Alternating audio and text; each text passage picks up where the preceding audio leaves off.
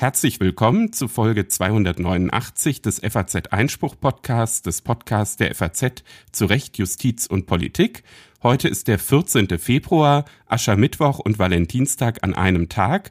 Trotzdem gibt es natürlich einen Einspruch-Podcast. Mein Name ist Stefan Klenner und bei mir ist wieder Patrick Barners. Hallo, Herr Barners. Hallo, Herr Klenner. Ja, wir sind wieder beisammen und haben eine bunte Sendung. Wir schauen zunächst zurück aufs Wochenende. Da war ja die Wiederholungswahl in Berlin in einigen Teilen der Stadt zumindest. Wir sprechen mit äh, Philipp Austermann von der Hochschule für öffentliche Verwaltung in Brühl unter welchen Bedingungen eigentlich diese Wahl stattgefunden hat und auch welche Kritik es daran gibt. Bin gespannt auf das Gespräch, weil wir in der vergangenen Woche schon auf FAZ Einspruch einen Beitrag einer Referendarin von uns aus dem Justiziariat hatten, die so ein bisschen auch die Vorgeschichte und die Debatte um das Wahlprüfungsverfahren da angesprochen hatte. Also ich glaube, das dürfte ganz interessant werden. Und danach unterhalten wir beide uns, Herr Barners. Ja, denn dann folgen zwei Kapitel, die sich mit Verfassungsgerichten in der großen weiten Welt beschäftigen. Zunächst werden wir beide uns unterhalten über die Verhandlung, die in Washington in der vergangenen Woche stattgefunden hat beim Supreme Court, wo es um die Frage geht, ob Donald Trump möglicherweise disqualifiziert werden muss und gar nicht zur Präsidentschaftswahl antreten darf. Ja, das ist ja durchaus ein Thema, was wir auch in Deutschland äh, mit großer Spannung verfolgen. Die juristischen Hintergründe haben es auch in sich. Danach bleiben wir sozusagen mit dem Blick in der Welt. Sie sind nämlich mit Dieter Grimm verabredet. Da geht es nochmal um die Justizreform in Israel. Das ist ein Thema, was so ein bisschen in den Hintergrund getreten ist äh, seit äh, dem Angriff der Hamas, aber trotzdem natürlich weiter sehr relevant. Wir bleiben da dran und Sie werden mit Herrn Professor Grimm da etwas in die Details einsteigen. Ja, und dann werden wir uns mit äh, etwas Witzigem beschäftigen, einer überraschenden Pointe, kann man vielleicht sagen, dass Jan Böhmermann, der berühmte Satiriker vom ZDF, sozusagen überboten worden ist. Ein Imker hatte es ihm heimgezahlt, hatte, es, ähm, hatte sich über ihn lustig gemacht und dazu ist ein Gerichtsurteil ergangen, das uns überzeugt hat und das wir deswegen in der Rubrik das gerechte Urteil vorstellen werden. Anschließend gibt's eine Rubrik, die es immer nur in den Sendungen mit Patrick Barners gibt, nämlich den juristischen Literaturtipp. Da geht es diesmal um die Rückkehr des Großraums, also mit einem Fragezeichen, aber durchaus ein spannendes Thema. Und danach haben wir noch einen Hinweis, und zwar wird es einen Grundgesetzwettbewerb von FAZ Einspruch geben. Das Grundgesetz wird ja dieses Jahr 75 Jahre alt und unsere Hörer haben die Möglichkeit, Gastbeiträge einzureichen. Wie das funktioniert, das hören Sie nachher. Wer den Gastbeitrag äh, zum Wahlprüfungsverfahren, den ich vorhin schon angesprochen habe, lesen möchte, der kann unter faz.net slash Einspruch testen ein kostenloses Probeabo abschließen. Da gibt's dann auch so eine Gesamtübersicht aller Gastbeiträge der letzten Monate zu ganz unterschiedlichen Themen. Also da kann man sich schon mal ein Bild machen. Aber jetzt freue ich mich erstmal auf das Gespräch mit Philipp Austermann. Am Sonntag wurde in Teilen Berlins die Bundestagswahl wiederholt, zweieinhalb Jahre nach dem ursprünglichen Wahltermin im September 2021. Damals gab es ja erhebliche Pannen in Berlin Falsche Stimmzettel und viel zu wenig Wahlkabinen führten dazu, dass Wähler ihre Stimme gar nicht oder erst weit nach 18 Uhr abgeben konnten, als man auf den Bildschirmen schon die Prognose und die Hochrechnungen sehen konnten. Jetzt am Sonntag gab es solche Pannen nicht und trotzdem gibt es auch an dieser Wiederholungswahl Kritik, wenn auch deutlich verhaltender. Und darüber spreche ich nun mit Philipp Austermann. Er ist Professor für Staats- und Europarecht an der Hochschule für öffentliche Verwaltung in Brühl. Guten Tag, Herr Professor Austermann. Hallo, Herr Klenner. Herr Professor Austermann, sind Sie mit der Wiederholungswahl in Teilen Berlins am Wochenende zufrieden? Ja, ich glaube, dass diese Wiederholungswahl all denjenigen, die bei der regulären Bundestagswahl 2021 nicht die Möglichkeit hatten, ihre Stimme abzugeben oder die, die das Gefühl hatten, dass es einfach nicht ordentlich gelaufen ist, dass die jetzt ähm, durchaus zufrieden sein können. Die konnten ihre Stimme abgeben und ich meine, dass das eine sehr gute Sache ist. Ja, es gab aber vorher schon Streit darüber, in welchem Umfang diese Wahl wiederholt werden soll. Das Bundesverfassungsgericht hat ja im Dezember, wir hatten da im Vorfeld auch schon drüber berichtet, äh, angeordnet, dass in 455 von 2256 Berliner Wahlbezirken wiederholt werden muss. Ähm, und manche haben gesagt, na ja, das ist eigentlich ein bisschen zu wenig. Es wäre vernünftiger, ganz Berlin nochmal wählen zu lassen. Ähnlich wie das ja auch bei der Abgeordnetenhauswahl, die ebenfalls wiederholt werden musste, passiert ist. Sehen Sie das auch so oder sagen Sie, das Bundesverfassungsgericht hatte recht, 455 Wahllokale, das reicht? Also ich habe äh, vor Karlsruhe geurteilt, hat auch die Ansicht vertreten, dass eigentlich in Gesamtberlin hätte wiederholt werden müssen, weil ich der Meinung bin, dass die Wahlfehler derart gravierend gewesen sind, dass sie sich nicht nur auf einzelne Wahllokale auswirken, sondern auf das gesamte Wahlgeschehen in Berlin.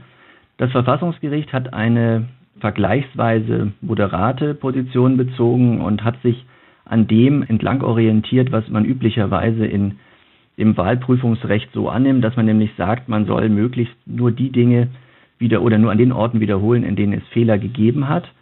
Und deswegen hat Karlsruhe sich eben auf verschiedene Wahlbezirke in verschiedenen Wahlkreisen beschränkt. Das kann man sicherlich juristisch so machen. Ich hätte es trotzdem richtiger gefunden, wenn man die Wahl im gesamten Bundesland Berlin wiederholt hätte mit Erst- und Zweitstimme, so wie es ja auch das Berliner Verfassungsgericht angeordnet hat. Warum hätten Sie das richtiger gefunden? Weil ich der Meinung bin, dass wir bei der Bundestagswahl 2021 in Berlin eine Fülle von nie dagewesenen Wahlfehlern gehabt haben. Es war ja sämtliche, waren ja sämtliche Wahlfehler, die man so aus dem Wahlprüfungsbereich kennt, waren vertreten, angefangen von Wahllokalen, die gar nicht erst geöffnet wurden oder Wahllokalen, die nicht richtig zugänglich waren, falschen Stimmzetteln, zu wenig Stimmzetteln, riesigen Schlangen vor den Wahllokalen, Tatsache, dass manche Personen erst um nach 18 Uhr, teilweise um 18.30 Uhr oder noch später abstimmen konnten. Das alles sind Dinge, die, meine ich, das gesamte Wahlgeschehen, wenn Sie so wollen, infiziert haben. Und deswegen meine ich, war es, wäre es besser gewesen, wäre es vielleicht auch sinnvoller gewesen, diese Wahl zu wiederholen, und zwar in Gesamtberlin, um auch zu zeigen, ja, es sind jetzt alle nochmal dazu aufgerufen, die Wahlorganisation, ihre Fehler zu korrigieren und zum anderen aber auch die Wählerinnen und Wähler sind aufgerufen, nochmal zur Wahl zu gehen und nochmal ein gesamtes Bild abzuliefern. Das, was wir jetzt gestern hatten, war ein Teilausschnitt, sicher auch natürlich demokratisch in Ordnung, was dort passiert ist, aber das führt dann schon zu, der etwas merkwürdigen, äh, zu dem etwas merkwürdigen Bild, dass in einzelnen Teilen einer ja doch gesamten Stadt, in Berlin ist ja dann irgendwo geteilt, äh, wiederholt wird, in anderen nicht, obwohl es auch in anderen Bereichen durchaus Fehler gegeben hat. Also das ist der Grund, warum ich der Meinung war und auch immer noch bin, dass man in ganz Berlin hätte wiederholen müssen. Ob die Wähler aber dann dieser Aufforderung in ganz Berlin zu wählen gefolgt wären, ist ja ein bisschen fraglich. Wenn man sich die Zahlen vom Sonntag anguckt, dann muss man ja feststellen, dass die Wahlbeteiligung bei dieser Wiederholungswahl deutlich geringer war, was wohl auch daran liegt, dass jetzt die Auswirkungen auf die Mehrheitsverhältnisse im Bundestag nicht in Frage standen, auch wenn Berlin komplett gewählt hätte, wäre wohl kaum die Mehrheit der Ampelkoalition in Gefahr gewesen. Wäre es dann nicht so gewesen, dass quasi man in Kauf genommen hätte bei so einer kompletten Wahlwiederholung in Berlin, dass es viel, viel weniger Berliner Abgeordnete am Ende im Bundestag gegeben hätte, weil da zählt ja die absolute Stimmenzahl, die dann ja mit den, mit den anderen Bundesländern in Relation gesetzt wird. Und schon jetzt ist es so, dass bei dieser kleinen Wiederholungswahl ähm, Berlin künftig mit vier Abgeordneten weniger vertreten sein wird als vorher. Die Mandate gehen teils an andere Bundesländer. Wenn man eine komplette Wiederholung gemacht hätte und die Wahlbeteiligung ebenfalls im Keller gewesen wäre, hätte Berlin noch mehr Mandate verloren. Wäre es das wirklich wert gewesen? Zwei Punkte dazu. Erstens wissen wir nicht, wie diese Wahlbeteiligung gewesen wäre. Ich habe die Vermutung, ohne dass ich sie wirklich belegen kann, dass diese ausschnittsweise Wahl, wie sie jetzt stattgefunden hat, sicherlich manch einen davon abgehalten hat, hinzugehen. Vielleicht hat manch einer auch, es ist ja auch sehr stark kommuniziert worden, dass es auf die Mehrheitsverhältnisse keine Auswirkungen haben würde und so weiter, gerade weil eben nicht alle Wahllokale betroffen waren. Insofern glaube ich, dass eine Wiederholung in Gesamtberlin, wie ja auch bei der Wahl zum Abgeordnetenhaus, eine andere Wahlbeteiligung gehabt hätte. Was die Auswirkungen auf den Bund insgesamt und auf die Zusammensetzung des Bundestages angeht, ist das kein Problem einer Wiederholungswahl, sondern das wäre eben ein Effekt des Wahlsystems, das wir haben. Das Wahlsystem sieht ja diese Verrechnungen zwischen verschiedenen Landeslisten vor. Das ist ein Problem für sich. Das hätte aber kein, meine ich jedenfalls, keine Auswirkung auf die ähm, Berliner Wahl haben dürfen, im Sinne, dass man gesagt hätte, wir machen keine Wahl in Gesamt-Berlin, weil dann möglicherweise sich nachträglich die Sitzverhältnisse verändern. Wenn in Berlin korrekt gewählt worden wäre mit einem bestimmten Ergebnis, hätten die Sitzverhältnisse ja auch anders ausgesehen. Also insofern, nein, ich sehe das Problem in dem Punkt nicht. Was für Karlsruhe wohl der, oder was heißt wohl auch, mit Sicherheit, der ausschlaggebende Faktor war, dass Karlsruhe tatsächlich gesagt hat, wo sind wirklich die gravierenden Fehler passiert, denen wir eine Mandatsrelevanz bescheinigen können. Und da hat Karlsruhe eben anders als ich das zum Beispiel sehe oder es der Berliner Verfassungsgerichtshof gesehen hat, gesagt, das ist eben nur in diesen, nur in Anführungsstrichen, 455 Wahllokalen gewesen. Wie kommt diese unterschiedliche Wertung zustande? Wo sehen Sie Fehler, die Karlsruhe nicht gesehen hat? Mhm. Also Karlsruhe hat sehr, sagen wir mal, restriktiv oder moderat hatte ich vorhin gesagt, das Ganze beurteilt. Es gibt ja im Wahlprüfungsrecht leider außer aus Teilen der Rechtsprechung, aus der Literatur, aus der Spruchpraxis des Bundestages, aber ansonsten eben keine wirklich festen Rahmenbedingungen, was ein Wahlfehler wirklich ist und was ein Wahlfehler wirklich zu einem mandatsrelevanten Wahlfehler macht. Hier wäre es sicherlich gut, wenn der Gesetzgeber mehr geregelt hätte, hat er nicht. Deswegen haben wir aber diese unterschiedlichen Ansätze und unterschiedlichen Interpretationsmöglichkeiten. Die Karlsruher gehen von einer sehr klassischen, sehr konservativ restriktiven Sichtweise aus, wie man sie über Jahrzehnte auch aus guten Gründen vertreten hat. Allerdings hatte man das Problem der Wahlwiederholung nie. Das haben wir mal in Hamburg gehabt in den 90er Jahren aber das haben wir nicht noch nie im Bund gehabt. Eine so große Zahl an Fehlern im Übrigen, auch nicht bei einer Bundestagswahl und auch schon gar nicht in einem Bundesland, sondern eher meistens verteilt über mehrere. So, und wenn ich mir das jetzt anschaue, das Geschehen, dann stelle ich fest, dass man, anders als es dieser moderaten Sichtweise entspricht, wenn man sich tatsächlich nur auf die Mandatsrelevanz des Fehlers bezieht, man, meine ich jedenfalls, das Ganze zu eng sieht. Es wäre besser gewesen zu sagen, hat sich das Ganze auf die Sitzverteilung ausgewirkt? Ja, können wir feststellen. Ist aber zweitens auch ein Schaden für das Ansehen der Wahlorganisation und für die, den staatlichen Aufbau insgesamt entstanden. Und das kann man hier bejahen. Und ich meine, dass diese Fehler durch die Fülle darüber hinausgehen, über die Mandatsrelevanz, und dass man dann auch ein weiteres Kriterium eines, wenn Sie so wollen, schweren staatlichen Wahlversagens hätte äh, hinzufügen müssen, können jedenfalls. Ich meine auch müssen, aber kann es auch anders sehen. Und dass man auf die Art und Weise dann zur Gesamtwiederholung gekommen wäre. Und das ist ja genau das, was die ähm, Berliner Richter gemacht haben. Die haben eben gesagt, das gesamte Wahlgeschehen in Berlin ist durch diese Fülle an Einzelfehlern, die für sich genommen teilweise gar nicht mandatsrelevant sind, aber so stark kontaminiert worden, dass die gesamte Wahl unter einem schweren Mangel leidet. Leider, wie gesagt, haben wir keine Definition des Wahlfehlers im Wahlrecht, also natürlich nicht im Grundgesetz, aber auch nicht im Wahlprüfungsgesetz, sodass es hier einen ganz starken Interpretationsspielraum gibt. Ich hatte das schon ein bisschen befürchtet vor der Entscheidung, hatte mich auch entsprechend geäußert, dass ich gesagt habe, der Gesetzgeber müsste ja eigentlich noch viel mehr regeln, auch mal sagen, was für eine Rolle spielt das zum Beispiel in einem Stadtstaat, in dem die Wahlkreise ja alle zur selben Kommune gehören. Das haben wir ja in vielen, äh, außer in Hamburg zum Beispiel, in größeren Städten haben wir das ja sonst nicht. Das alles müsste der Gesetzgeber eigentlich definieren. Das hat er leider nicht getan, beziehungsweise er hat es nicht tun müssen, weil es bisher diese Fehler nicht gegeben hat. Ja, aber ich bin der Meinung, es schlägt also eine, so ein krasses Versagen der Wahlorgane schlägt durch auf die gesamte Gültigkeit der Wahl. Also hier bei der Mandatsrelevanz stehen zu bleiben, ist gängig, ist üblich, aber ich meine, dass es an dem Punkt nicht reicht. Ja, Sie spielen ja so ein bisschen auf dieses dreistufige Prüfungssystem an. Also so eine Wahlprüfung wird ja so durchgeprüft, dass man erstmal guckt, besteht ein Wahlfehler, dann eben schaut, gibt es die Mandatsrelevanz und danach nochmal so eine Abwägung macht, wie gravierend war denn jetzt der Fehler im Vergleich zum äh, Bestandsinteresse des gewählten Parlaments. Ich würde gerne mal bei diesem ersten Punkt, bei den, bei den Wahlfehlern noch bleiben, weil da doch auch ein bisschen mich manche Begründung aus Karlsruhe gewundert hat. Die Richter haben ja in ihrer Entscheidung im Dezember zum Beispiel geschrieben, dass ein Abstimmen nach 18 Uhr äh, nach Schließung der Wahllokale für sich genommen gar kein Wahlfehler sei, sondern nur ein Indiz für weitere Wahlfehler, zum Beispiel bei der Wahl Vorbereitung. Da habe ich mich so ein bisschen gefragt, kann das denn wirklich sein, wenn ich da jetzt ähm, um 18.05 Uhr im Wahllokal stehe, dann mal gucke auf mein Smartphone, welche Parteien sind denn Kopf an Kopf, welche Parteien kratzen an der 5%-Hürde und dann stimme ich ab, das sei kein Wahlfehler. Ist das überzeugend? Nein, das ist nicht überzeugend. Ich stelle mir die gleiche Frage, die Sie sich auch gestellt haben was steckt dahinter, ist die Frage. Was soll das eigentlich? Ich kann mir das wirklich nur so erklären, dass man aus Karlsruher Sicht versucht hat, die Wahlfehler möglichst restriktiv zu interpretieren. Das überzeugt aber nicht, denn bislang war man sich immer einig, dass ein Wählen nach 18 Uhr, es gab da auch andere Stimmen, aber im Großen und Ganzen einig, dass ein Wählen nach 18 Uhr einen Wahlfehler darstellt. Der Wahlfehler wird ja definiert als es gibt ja formelle und materielle Wahlfehler, aber diese materiellen, also diese inhaltlichen Wahlfehler, werden ja definiert als Verstoß gegen das Wahlrecht, also klar gegen das Grundgesetz, vor allem Artikel 38 1.1, aber eben auch gegen das Bundeswahlgesetz, gegen die Bundeswahlordnung.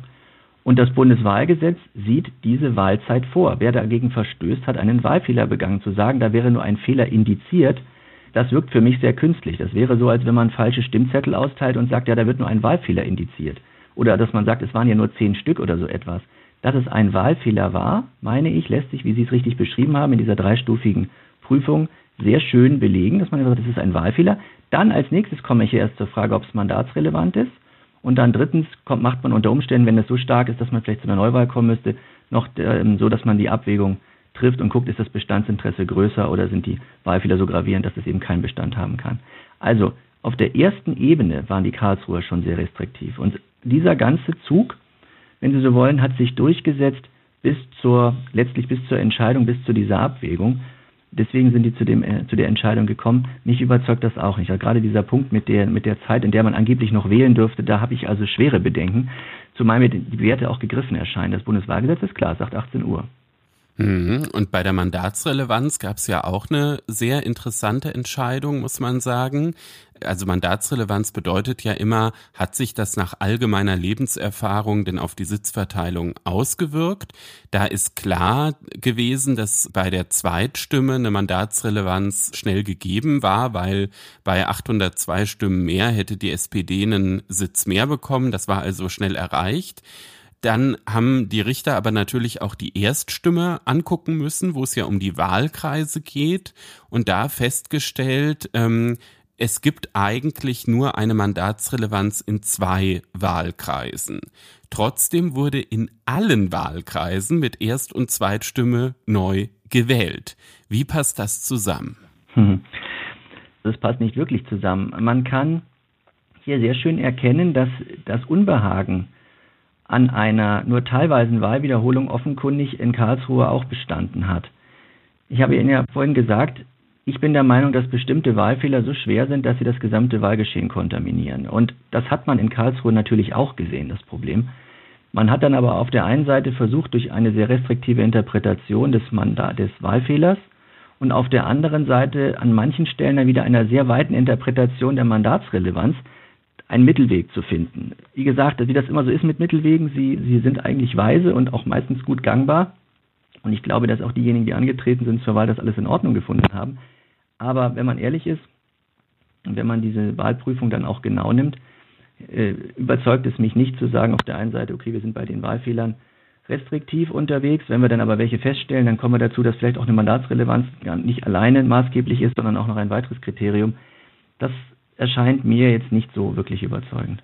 Mhm. Sie haben jetzt gesagt, die, die zur Wahl angetreten sind, die haben das wahrscheinlich alles in äh, Ordnung gefunden.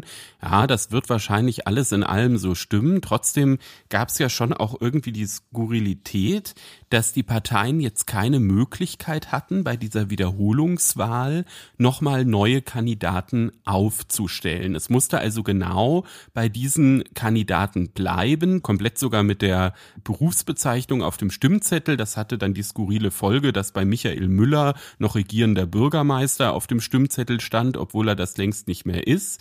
Gleichzeitig wurde aber bei den Wählern nicht gesagt, man nimmt genau die Wähler vom letzten Mal, sondern wenn jemand zum Beispiel ähm, im September 2021 noch in München gewohnt hat, da den Bundestag gewählt hat und jetzt nach Berlin gezogen war, durfte der am Sonntag abstimmen, also zweimal seine Stimme zur Bundestagswahl abgeben.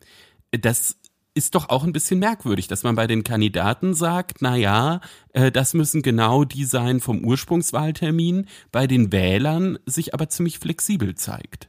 Ja, das ist merkwürdig. Das Ganze, mich auch im Bekanntenkreis häufig darüber unterhalten und dann wurde mir immer gesagt, na, das ist doch merkwürdig. Auf der einen Seite äh, dürfen einige quasi zum zweiten Mal wählen, können dann die gesamten politischen Ereignisse der letzten Jahre seit der Bundestagswahl 21 noch aufnehmen und bei anderen, sagen wir mal in Bayern, Schleswig-Holstein oder Frankfurt geht das eben nicht. Das ist doch irgendwie ungerecht. Da konnte ich dann darauf hinweisen, ja, dass es kein Problem sei, weil eben dort keine, in diesen anderen Gegenden keine Wahlfehler zum Glück stattgefunden haben, jedenfalls keine, die so gravierend waren, dass sie äh, Mandatsrelevanz besessen haben und zur Neuwahl führen mussten. Aber was natürlich richtig ist, und das war dann immer mein zweiter Punkt, es gibt ein Problem für das Wahlrecht, wenn wir eine Wiederholungswahl haben, die insbesondere dann, wenn sie eine gewisse Zeit zurückliegt. Das Bundeswahlgesetz ordnet ja in Paragraphen 44 an, dass die Wählerverzeichnisse gleich bleiben, solange die Wahl innerhalb eines halben Jahres wiederholt wird. Das ist aber wegen des sehr langen Wahlprüfungsverfahrens praktisch schon gar nicht möglich. Insofern gibt es da ein, das Problem, dass man dann eben mit neuen Wählerverzeichnissen arbeitet und mit genau der Lösung die Sie beschrieben haben. Ich glaube, dass man das Problem ein bisschen abmildern könnte, aber nicht vollständig lösen kann. Man kann es deswegen nicht vollständig lösen, weil man ja immer das Problem hat, dass der Personenbestand, der zur Wahl gegangen ist 2021, nicht derselbe sein kann 2024 oder 2023. Warum nicht? Ganz einfach, weil Personen zum Beispiel gestorben sind, weil Personen volljährig geworden sind und oder weggezogen sind. Also alleine die Menschen, die gestorben sind oder weggezogen sind, die stehen schlichtweg für die Wahl nicht mehr zur Verfügung. Es wäre künstlich dann zu sagen, okay, Herr Müller ist weggezogen, der darf jetzt nochmal äh, aus München heraus wählen. Auf der anderen Seite versucht man aber eben im Wahlrecht diesen Spagat zu sagen, ja, dann müssen aber wenigstens die, die Listen, müssen wenigstens die Bewerber, die einzelnen Bewerber in den Wahlkreisen und so weiter, die müssen wenigstens dieselben sein. Mit der Folge, wie Sie richtig gesagt haben, dass auch die Berufsbezeichnungen nicht mehr stimmen oder dass da eine ähm, Mandatsbewerber mittlerweile in Untersuchungshaft sitzt und so. Das sind ja alles etwas merkwürdige Vorkommnisse. Aber wie gesagt, das Wahlrecht versucht hier den Spagat. Ich wäre sehr dafür, dass man diese etwas unglückliche Position dadurch beendet, dass man auch hier im Wahlgesetz eine klare Regelung trifft und sagt, wenn die Wahl wiederholt wird, dann gilt Folgendes, dann gilt möglicherweise gibt es die Möglichkeit, neue Bewerberinnen und Bewerber aufzustellen. Das könnte man sich überlegen, fände ich gar nicht schlecht. Und dann wird auch klar geregelt, dass es dann eben ein, das Wählerverzeichnis das aktuelle ist. Das bevorzugt in Anführungsstrichen einige Personen, das ist richtig. Aber man wird darum nicht ganz komplett drum herumkommen, leider. So schade das ist, aber es ist leider so. Sie haben jetzt eben auch gesagt, dass der Effekt sozusagen immer stärker wird, je länger die Wahl zurückliegt. Das ist ja auch plausibel. Jetzt war es hier so, dass äh, zweieinhalb Jahre zwischen der Ursprungswahl und dem Wiederholungswahltermin waren. Ähm, bei der Abgeordnetenhauswahl in Berlin waren es hingegen nur anderthalb Jahre. Grund dafür ist, dass es in Berlin ein einstufiges äh, Prüfungsverfahren gibt, also direkt das Landesverfassungsgericht über äh, die Gültigkeit der Wahl befindet, während es auf Bundesebene äh, zwei Stufen gibt. Erst den Wahlprüfungsausschuss aus Abgeordneten des Bundestages und danach dann das Bundesverfassungsgericht müssen wir da auch umdenken auf Bundesebene und sagen, wir machen auch nur noch eine Ebene? Ja, auf alle Fälle. Das System, das wir jetzt seit 1949 haben, das ja im Grundgesetz so im Artikel 41 so festgeschrieben ist, hat sich aus meiner Sicht, wie sich jetzt gerade in dem Berliner Beispielsfall zeigt, nicht bewährt. Ich hätte das vielleicht vor fünf, sechs Jahren anders gesehen. Ich gedacht, naja, es sind ja wenig äh, Wahlfehler, die auftreten. Es handelt sich auch meistens nur um so ein paar hundert ähm, Einsprüche, die eingehen. Die meisten davon betreffen Dinge, die gar nicht problematisch sind oder beziehen sich so, kommen dann aus der Reichsbürgerszene oder so. Das sind dann alles Dinge, die harmlos sind. Aber diesmal haben wir zum ersten Mal tatsächlich ein schwerwiegenderes Problem und äh, ich habe mir das mal angeschaut. Es waren also immerhin 2172 Wahleinsprüche, von denen sich dann 1713 auf Berlin bezogen haben. Das heißt, die übliche Zahl, die man normalerweise hat, so 200, 300 Stück, in diesem Fall dann ungefähr 400, die ähm, waren weiterhin damit beschäftigt, sich mit allen möglichen kleineren Mängeln, die meistens keine sind, zu beschäftigen. Die anderen haben sich mit Berlin beschäftigt. Und in dieser Situation hat das System nun, meine ich, versagt, auch aus anderen Gründen. Einmal, weil diese Wahlprüfung durch diesen Wahlprüfungsausschuss, das ist ja im Bundestag innerhalb dieses Gremiums monopolisiert, also anders als bei anderen ähm, Vorlagen, die der Bundestag behandelt, ist es so, dass der Wahlprüfungsausschuss quasi qua, oder nicht quasi, sondern qua Gesetz seine Aufträge bekommt ähm, und dann dieser Ausschuss das dem Plenum unterbreitet, was er macht. Das Plenum weicht davon auch nie ab. Das hat in normalen, in Anführungsstrichen, Zeiten immer gut funktioniert. Aber wenn es Streit gibt, und hier hatten wir eine, ein hohes politisches Streitpotenzial, wir hatten ein sehr hohes öffentliches Interesse, wir hatten einen sehr komplexen Sachverhalt, sehr, sehr viele Einsprüche, sehr viele unterschiedliche Fehler, die aufgetreten sind. Da ist dieses Verfahren im Bundestag, wie man gesehen hat, an seine Grenzen gestoßen, um nicht zu sagen, es hat sich als untauglich erwiesen. Das liegt auch sicherlich daran, dass der Bundestag eben mit nur sehr relativ wenigen Abgeordneten, das sind neun Stück, diesen Wahlprüfungsausschuss beschickt. Liegt auch daran, dass ähm, die Verwaltung des Bundestages das Ganze ja vorbereitet, die aber personell das auch gar nicht ohne weiteres abdecken kann, die auch sehr stark auf die Landeswahlleitung dann angewiesen ist zum Beispiel. Also kurz und gut, man sollte sich von dieser Doppelstufigkeit verabschieden. Man sollte eine Prüfungsinstanz vorsehen, nämlich direkt das Verfassungsgericht und das Ganze auch, meine ich, mit einer kurzen Prüffrist von einem Jahr versehen. Wenn jetzt jemand sagt, ja, wie sollen das die Karlsruher Richter auch noch schaffen? Also es ist ja nicht abwegig, dass man das Gericht vielleicht personell ein bisschen aufstockt, nicht nur was den Mitarbeiterstab angeht, sondern dass man vielleicht auch bei den Richtern noch aufstockt. Dann hätte ich jetzt überhaupt keine keine Probleme damit. Und zum anderen ist es so, Karlsruhe hat sich ja bislang auch schon mit sehr, sehr vielen dieser Wahleinsprüche beschäftigen müssen. Die heißen dann, wenn sie nach Karlsruhe kommen, Wahlbeschwerde, weil viele Personen, die da in, im Bundestag mit ihrem Einspruch nichts geworden sind, also eigentlich die meisten bis alle, dann immer nach Karlsruhe weitergelaufen sind. Insofern ähm, macht es nichts, wenn man die, den Bundestag als Instanz rausnimmt. Wenn es das Wahlrecht als Einspruchsgegenstand gibt, kann der Bundestag ja sowieso nichts machen. Da hat er sich traditionell immer auch auf Karlsruhe dann äh, verlassen und gesagt, das sollen die entscheiden. Also insofern ist, würde nicht schaden. Man könnte auch überlegen, ob man so ein Wahlprüfungsgericht einführt, wie das das zum Beispiel in Bremen noch gibt. Das funktioniert dort auch ganz gut, aber ich glaube, diese Einstufigkeit wäre auf Bundesebene eine gute Sache. Ja, dann werden wir auf jeden Fall beobachten, ob diese Forderung jetzt auch in der Politik Widerhall findet. Es ist ja durchaus so, dass es jetzt auch für die Politik ein Novum war, dass eine Bundestagswahl in Teilen einer Stadt wiederholt werden musste. Wir haben das Ganze ausgewertet mit Philipp Austermann. Er ist Professor für Staats- und Europarecht an der Hochschule für öffentliche Verwaltung in Brühl. Vielen Dank, Herr Professor Austermann. Vielen Dank, Herr Klenner, und einen schönen Tag. Am vergangenen Donnerstag hat der oberste Gerichtshof der Vereinigten Staaten mündlich darüber verhandelt, ob ein Urteil des obersten Gerichtshofs von Colorado Bestand haben soll. Da geht es um ein spannendes Thema, und zwar um die Frage, ob Donald Trump von der Kandidatenliste der Vorwahl der Republikanischen Partei in diesem Bundesstaat gestrichen werden muss. Bei den Vorwahlen, die bisher stattgefunden haben, hat Trump ja einen triumphalen Sieg nach dem anderen geholt und er steht natürlich in einem gewissen Kontrast dazu, wenn er dann gar nicht ähm, auf der Liste stehen kann, aus juristischen Gründen disqualifiziert wird. Herr Barners, Sie beschäftigen sich ja immer sehr intensiv mit dem amerikanischen Recht, natürlich auch mit diesem Fall wieder. Wie ist es denn dazu jetzt gekommen? Diese Idee, dass der 14. Zusatz zur amerikanischen Verfassung aus dem Jahr 1868, dass der einen Hebel bieten könnte, um äh, eine Rückkehr von Trump ins Präsidentenamt zu verhindern. Diese Idee kam sogleich nach dem 6. Januar 2021 auf, also nach seinem Versuch zu verhindern, dass er sein Amt abgeben muss. Damals ähm, hat es ja verschiedene Überlegungen, äh, Ansätze auch zu versuchen gegeben, ihn doch noch ganz zum Schluss seiner Amtszeit abzusetzen, sei es, dass die förmlich die Amtsunfähigkeit erklärt worden wäre nach dem 25. Verfassungszusatz oder auf dem Weg äh, des Impeachment. Es gab dann ja ein zweites Impeachment und das blieb wie das erste erfolglos. Und dann meldeten sich Historiker, Juristen, insbesondere Spezialisten für die Verfassungsgeschichte der USA in der Zeit unmittelbar nach dem amerikanischen Bürgerkrieg. Und sie wiesen eben darauf hin, dass es da diesen dritten Abschnitt des 14. Verfassungszusatzes gibt, dass man da ansetzen könne.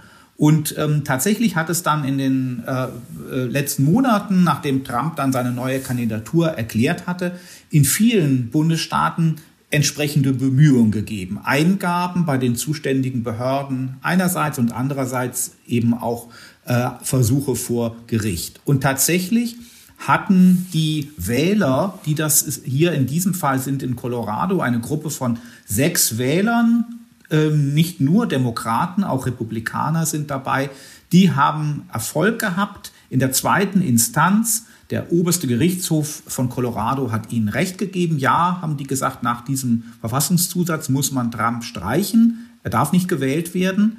Und politisch äh, gab es, äh, gab es einen gleichgerichteten Erfolg im Bundesstaat Maine an der Ostküste. Dort war es dann die Wahlleiterin, die zu, politisch zuständige Leiterin der zuständigen Behörde, die das Gleiche veranlasst hat. Der Supreme Court hat dann schnell, nachdem Trump erwartungsgemäß sich an ihn gewandt hat, ähm, nach diesem Urteil aus Colorado, hat eben äh, schnell eine Verhandlung äh, angesetzt. Die hat am vergangenen Donnerstag stattgefunden. Und wir dürfen wohl auch recht schnell mit einem Urteil rechnen, denn schon am 5. März findet eine ganze lange Reihe von Vorwahlen statt am sogenannten Superdienstag und da wird auch Colorado dabei sein. Ja, also hohe Relevanz hat diese Entscheidung und springender Punkt ist ja dann offenbar dieser 14. Verfassungszusatz. Der ist ja schon ziemlich alt und natürlich haben den jetzt nicht alle deutschen Juristen auf dem Schirm. Was steht denn da genau drin? Also da steht drin, dass bestimmte Amtsträger, die werden aufgezählt, frühere Amtsträger, die in diesem früheren Amt einen Eid geleistet haben, indem sie versicherten, sie würden die Verfassung unterstützen, Support, dass die ausgeschlossen sind von bestimmten Ämtern, die werden auch wiederum aufgezählt, und zwar, wenn sie sich nach dieser Eidesleistung an einer Rebellion oder einem Aufstand, Insurrection, beteiligt haben oder Feinde der USA unterstützt haben. Ich sagte eben schon, dass dieser Verfassungszusatz wurde 1868 in die Verfassung aufgenommen und aus dem Datum ergibt sich eigentlich schon, was die damalige Absicht war. Er richtete sich gegen Politiker der Südstaaten, die also eben im Bürgerkrieg aktiv führend, politisch und militärisch führend beteiligt gewesen waren. Und es sollte verhindert werden, dass die dann in den wiedervereinigten Vereinigten Staaten eben äh, politisch äh, mit, mitbestimmen konnten. Es ist aber so, dass dieser Zusatz jetzt nicht so formuliert ist, dass die Insurrection oder die Rebellion, die da genannt werden, dass das nur diese historischen Ereignisse des Bürgerkriegs waren, sondern es ist ganz allgemein davon eben die Rede, dass wer einen, einen solchen, an solchem Aufstand eben beteiligt war, vorher aber einen Treueid auf die Verfassung abgelegt hatte, dass der zum Beispiel nicht Senator werden darf oder alle möglichen anderen Ämter bekommen darf. Das heißt, dieser Punkt zumindest ist klar, dass äh, es eben nicht nur ein Punkt der Vergangenheitsbewältigung sozusagen analog zur Entnazifizierung, der Bereinigung der, der politischen Klasse von der Elite der Südstaaten gewesen ist, sondern dass da sozusagen die Analogie auch in der späteren Zeit gelten soll, wenn wieder so etwas stattfindet und sei es auch nur im Ansatz, wie die Sezession, wie der Bürgerkrieg, ein solcher Aufstand gegen die rechtliche Autorität der Vereinigten Staaten, dann ähm, sollen die Führungspersonen einer solchen Aktion werden dann eben politisch bestraft mit, mit einem Verbot, eben Ämter auszuüben.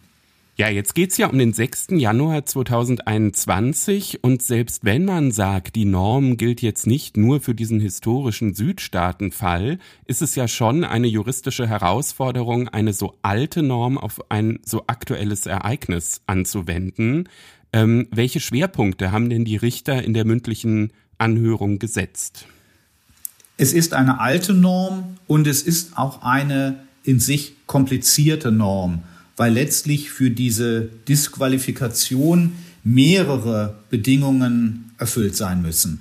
Also wenn Trump tatsächlich zu disqualifizieren ist, dann muss er erstens ein Amtsträger im Sinne dieser Bestimmung gewesen sein. Zweitens muss er tatsächlich einen Eid abgelegt haben, die Vereinigten Staaten, die Verfassung der Vereinigten Staaten zu unterstützen. Drittens muss er dann mit dem Präsidentenamt ein Amt anstreben, das gemeint ist von dieser Bestimmung. Und viertens muss er tatsächlich sich an einem Aufstand beteiligt haben.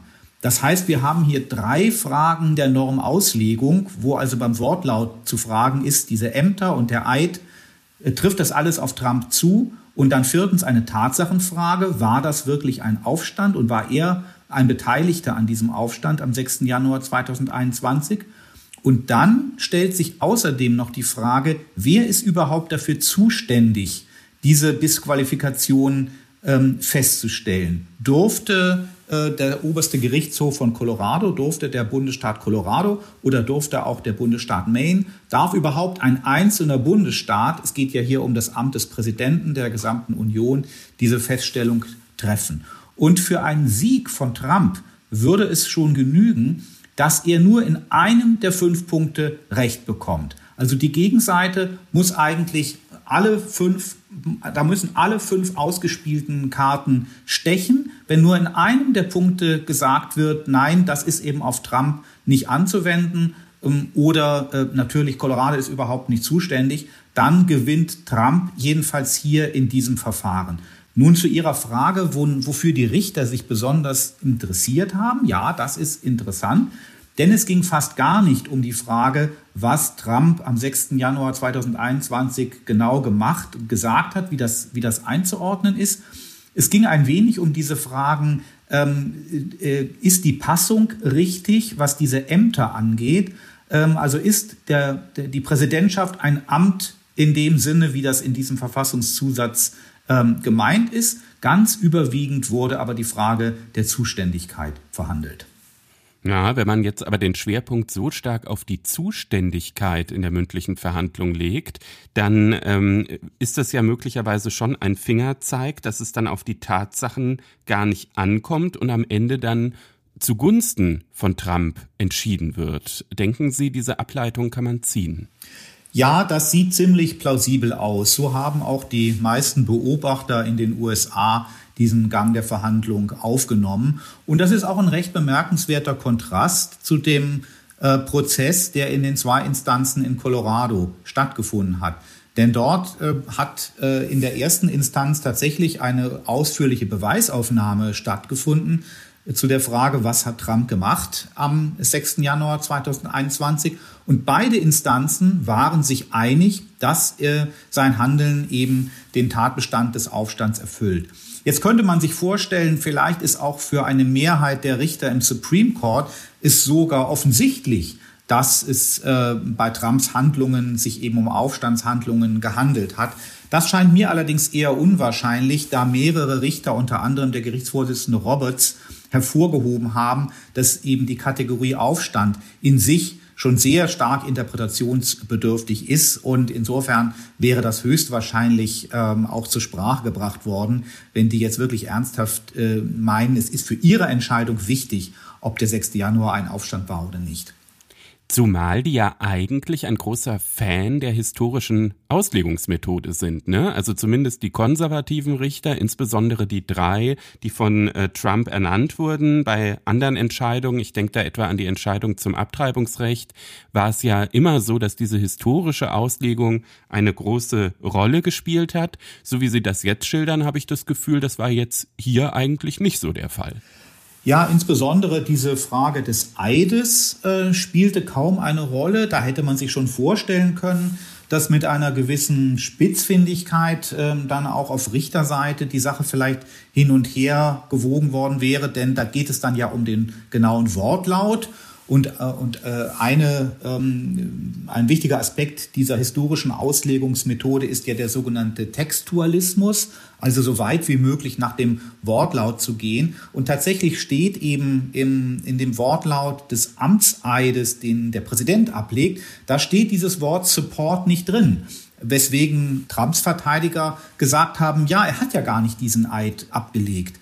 Äh, das ist allerdings dann auch eine inhaltliche Spitzfindigkeit, die dann jetzt in der mündlichen Verhandlung überhaupt keine Rolle spielte, eine Wortklauberei, die dann vielleicht tatsächlich auch ähm, zu weit gehen würde. Es gibt da übrigens ein Kuriosum. 2018, als Trump Präsident war, gab es im Supreme Court schon mal ein Verfahren, da ging es um die Einreisebeschränkungen, die er erlassen hatte. Und damals wurden auch seine gegen Migranten und insbesondere gegen Muslime gerichteten Äußerungen aus dem Wahlkampf erwähnt. Und damals haben seine Anwälte vorgetragen, diese Äußerungen sozusagen dürften nicht herangezogen werden zur Interpretation seiner Amtshandlungen, denn er habe durch seinen Eid als Präsident sozusagen einen totalen Rollenwandel vollzogen. Und damals wurde eben dann in der offiziellen Einlassung der Anwälte der Eid eben doch so paraphrasiert, dass er auch geschworen hat, die Verfassung zu unterstützen. Also dieses kleinteilige Auseinandernehmen des Wortlauts äh, hat, hat kaum eine Rolle jetzt gespielt am Donnerstag.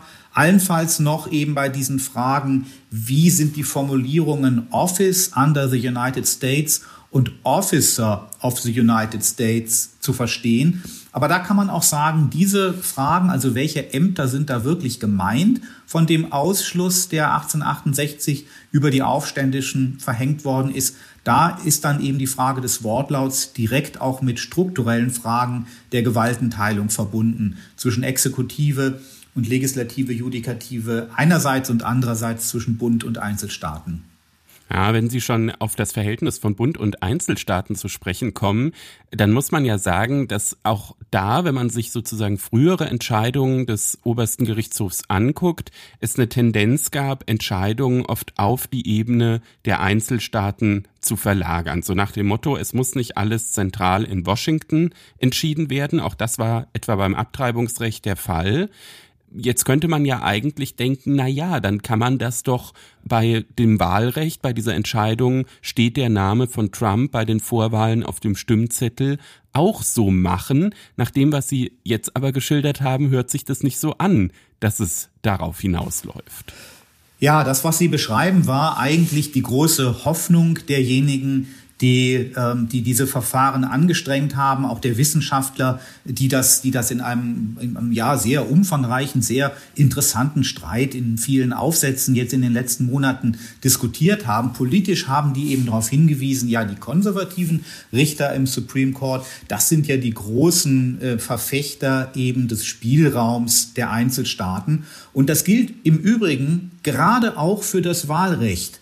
Die konservativen Rechter haben gerne betont, dass es eben nach der Verfassung ja die Aufgabe und die Pflicht der Einzelstaaten ist, die Wahlen auch für den Bund durchzuführen. Und bei dieser Durchführung der Wahlen wird durchaus äh, ähm, auch äh, eigenes Recht gesetzt. Und äh, so hat es zum Beispiel Fälle gegeben, wo dann darüber gesprochen wurde, ob die Anforderungen, die etwa an äh, Ausweisdokumente oder Beschränkungen der Briefwahl, die dann von einzelnen Staaten gesetzt wurden, ob die Einzelstaaten durch dieses Handeln irgendwie ihre Pflichten gegenüber dem Bund verletzten. Und da sind es immer die konservativen Richter, die eben diesen Spielraum betont haben. Man kann auch noch hinzusetzen, dass äh, die konservativen Richter auch gerne betonen, dass die Verfassung selbst eigentlich keine Garantie der Volkswahl ähm, enthält, sondern dass das Wahlmännersystem garantiert wird. Und mit dem Wahlmännersystem ist ja von vornherein auch eben eine Bestimmungsmacht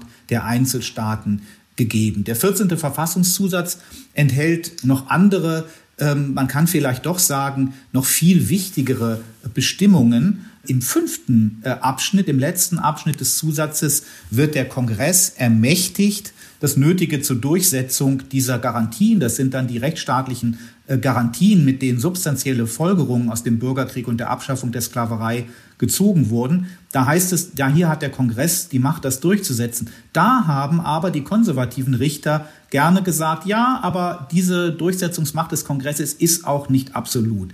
Und das war eben die Hoffnung, dass sie hier ähnlich ähm, ansetzen würden und eben doch für Colorado Sympathie aufbringen würden.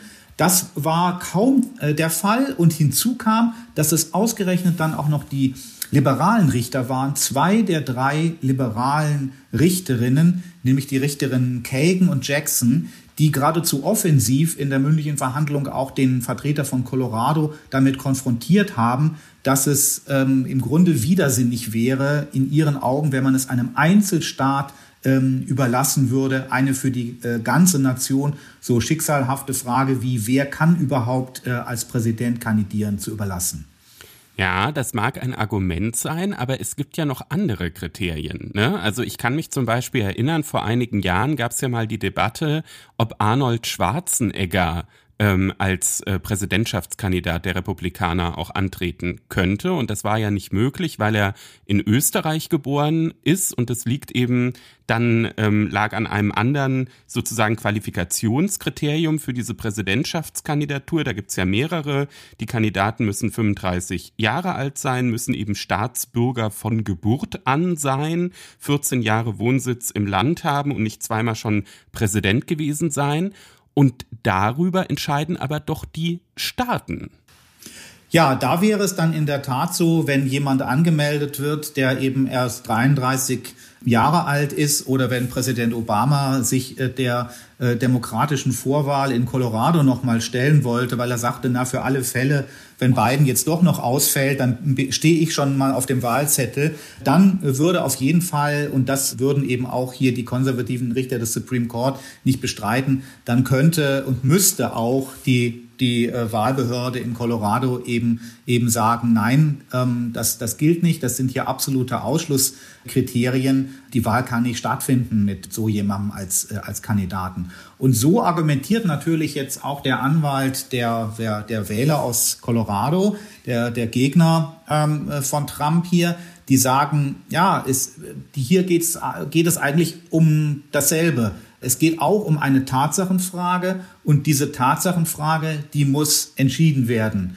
Ähm, und es ist vielleicht etwas schwieriger zu entscheiden, ob jemand ein Aufständischer gewesen ist oder ob er 33 Jahre alt ist. Aber ähm, äh, es ist eben hier eine, äh, in Ihrer Lesart eine genauso absolute Disqualifikation, wenn das entsprechende Tatsachenmerkmal vorliegt, eben in der Verfassung enthalten. Und deswegen spreche nichts dagegen, dass das natürlich so früh wie möglich schon am Anfang des Wahlvorgangs schon bei den Vorwahlen entsprechend ähm, festgestellt wird.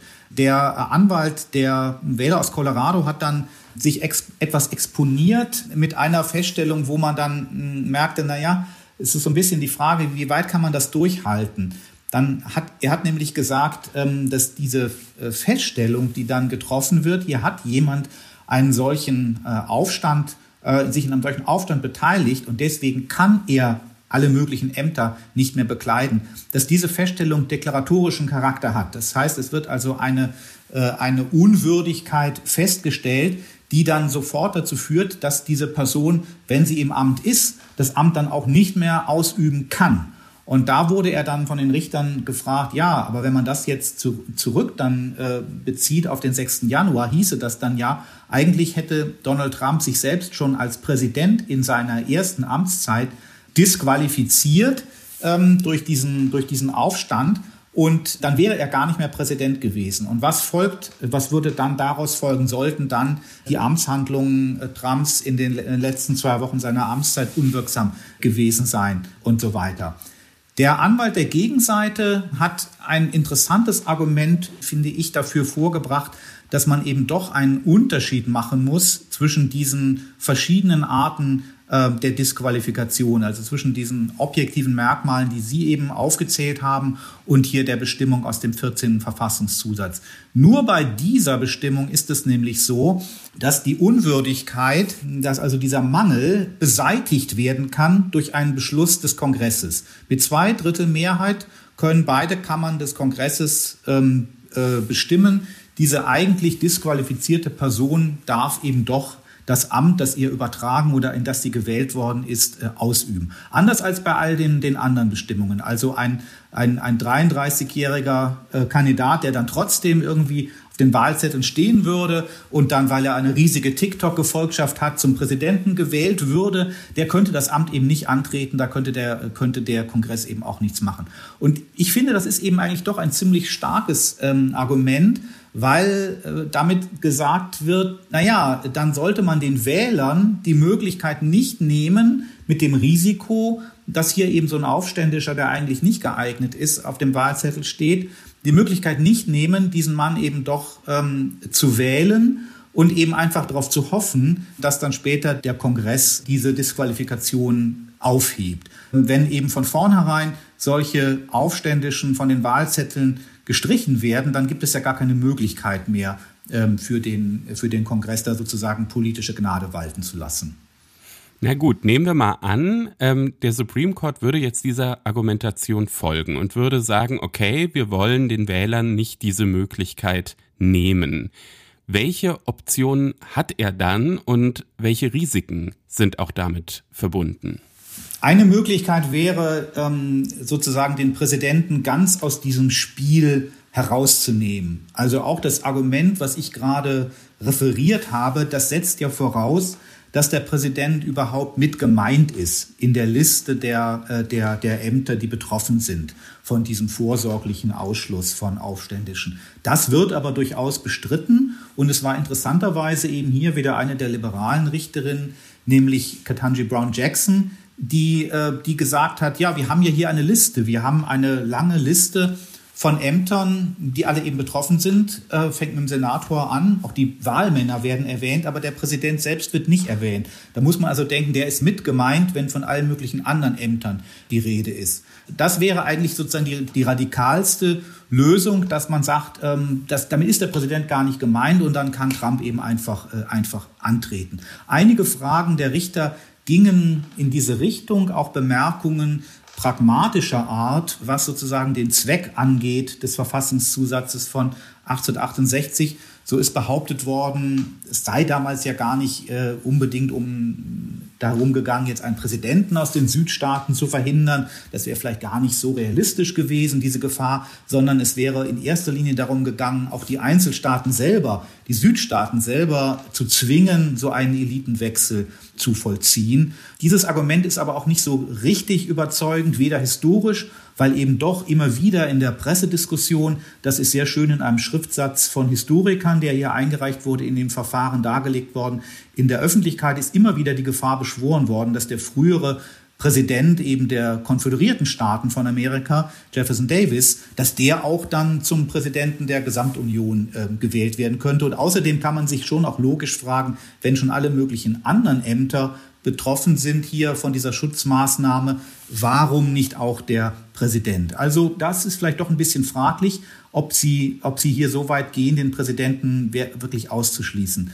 Ähm, dann ist eine andere Möglichkeit äh, einer auch sehr grundsätzlichen Entscheidung wäre eben alles auf diese Zuständigkeitsfrage zu setzen äh, und zu sagen, Colorado hat da einfach nicht mitzureden. Der Kongress hätte entweder schon durch ein Gesetz selbst dafür sorgen müssen, dass diese Bestimmung irgendwie durchgesetzt werden kann oder könnte jetzt auch äh, im laufenden Wahlkampf oder nach Ende des Wahlkampfes sich dann beugen über die Frage, ist nach dieser Verfassungsbestimmung nicht eigentlich Trump äh, auszuschließen. Aber damit würde, und das wäre äh, politisch, denke ich, dann doch recht bedenklich und gefährlich, äh, dadurch wäre das Problem dann nur verschoben. Es wäre dann alle Wahrscheinlichkeit nach auf die Zeit nach der Wahl verschoben. Und dann könnte sich folgendes Szenario ergeben, dass die Demokraten doch ihre Mehrheit im Kongress ähm, verteidigen im Senat, respektive vielleicht sogar wiedergewinnen im Repräsentantenhaus. Und dann könnte ähm, eben im Prinzip mit, mit einfacher Mehrheit äh, äh, festgestellt werden, dass, äh, dass Trump nach dem 14. Verfassungszusatz disqualifiziert und, und unfähig sei, das Amt anzutreten. Denn für eine solche Feststellung wäre jedenfalls nicht die Zweidrittelmehrheit nötig. Die Zweidrittelmehrheit würde man nur benötigen, ähm, um diese Disqualifikation aufzuheben. Aber das würde politisch natürlich völlig ausgeschlossen erscheinen. Jedenfalls nach derzeitigem Stand der Umfragen, dass, äh, dass, die, dass Trumps Anhänger über eine Zweidrittelmehrheit in beiden Häusern des Kongresses gebieten könnten. In jedem Fall wäre das Problem damit natürlich dann nicht ausgeräumt, sondern nur verschoben, natürlich in eine andere Instanz, von der Judikative in die Legislative. Ja, ich habe das Gefühl, Herr Barners, wir werden in diesem Jahr noch mehrmals über das amerikanische Recht und wahrscheinlich auch immer in Verbindung mit Donald Trump sprechen, werden natürlich auch diese Entscheidung des obersten Gerichtshofs jetzt verfolgen, auch unsere Hörer hier im Einspruch-Podcast auf dem Laufenden halten. Für heute haben wir jetzt erstmal auf die mündliche Verhandlung vom vergangenen Donnerstag geblickt und haben versucht, ein bisschen zu ergründen, wie die Richter entscheiden könnten. Ich freue mich jetzt sehr, mit Dieter Grimm zu sprechen, dem früheren Richter des Bundesverfassungsgerichts, langjährigen Professor des öffentlichen Rechts an der Humboldt-Universität in Berlin und anderen Universitäten. Ich besuche ihn im Wissenschaftskolleg im Berliner Grunewald, wo er früher Rektor war und jetzt immer noch Permanent Fellow ist. Guten Morgen, Herr Grimm. Ja, guten Morgen, Herr Barnes. Wir möchten sprechen über ein Urteil eines Verfassungsgerichts, und zwar des obersten Gerichts von Israel, das am Anfang unseres Kalenderjahres die mit großer Spannung erwartete Entscheidung getroffen hat über einen wesentlichen Teil der Justizreform der Regierung Netanyahu, den Teil, der seine eigene Rolle betrifft, also die Rolle des obersten Gerichtshofs von Israel. Können Sie kurz zusammenfassen, was das Gericht entschieden hat? Die Gesetzesänderung, die Sie angesprochen haben, hatte ein überragendes Ziel, äh, nämlich das Ziel zu verhindern, dass in Zukunft das Gericht Akte der Regierung Israels am Maßstab von Reasonableness, also wir würden vielleicht Vernünftigkeit sagen, überprüft. Das ist eine lange eingeführte Praxis in Israel, äh, die äh, natürlich für jede Regierung, die darunter äh, fällt, außerordentlich empfindlich ist und auch leicht den Verdacht wecken kann, Reasonableness, Vernünftigkeit, ist das eigentlich noch ein juristisch handhabbarer Terminus. Und man weiß, dass sich gerade die jetzige Regierung und ihre extrem konservativen, orthodoxen, religiös-orthodoxen äh, Teile seit langem entschieden behindert fühlen durch die Entscheidungen des Gerichts. Und äh, da sollte also diese Gesetzesänderung eine wesentliche äh, Veränderung der Lage herbeiführen. Und das ist nun vom Gericht selber verhindert worden. Mhm. Warum ist das denn so wichtig äh, aus Sicht des Gerichts, die Möglichkeit zu haben, ein als unvernünftig eingestuftes Gesetz mhm. zurückzuweisen? Gibt es nicht andere Möglichkeiten, wie Sie schon andeuteten, die von der Begrifflichkeit vielleicht von vornherein juristischer klingen würden, wo eben juristische Maßstäbe dann an solche Gesetze oder Maßnahmen der Regierung angelegt werden? Ich will vielleicht zwei Dinge erwähnen als mögliche Antwort auf die Frage. Die äh, eine Antwort ist die, nicht wie es in Deutschland der Fall ist, geht es bei Reasonableness vorwiegend um Gesetzesprüfung, sondern um Regierungsakte. Mhm. Zum Beispiel wurde es ja akut, als ein Minister den Netanyahu ernennen wollte, wegen äh, Unreasonableness dieser Ernennung. Er war vorher bestraft worden, mhm. strafrechtlich er verhindert wurde, in die Regierung mhm. zu kommen. Also die Zielrichtung ist weniger der Gesetzgeber, auch das prüft das Gericht, aber es ist die Exekutive. Und einer der Gründe scheint der zu sein, dass es für Exekutivkontrolle, Regierungskontrolle in einem System ohne eine wirkliche Verfassung keine andere Instanz gibt. Also das Gericht, äh, oder jedenfalls die Mehrheit des Gerichts, geht davon aus, wenn wir nicht diese Form der Kontrolle haben, bleibt Regierungshandeln unkontrolliert. Und der zweite Punkt, den habe ich eben gerade schon einfließen lassen.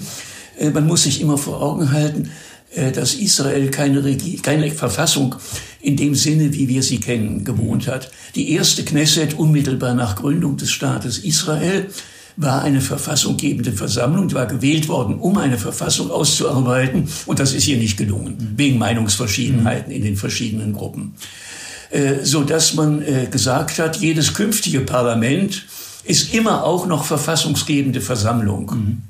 Für unser Denken ganz ungewöhnlich. Also ein, ein permanenter Prozess der möglichen Verfassungsgebung. Mhm.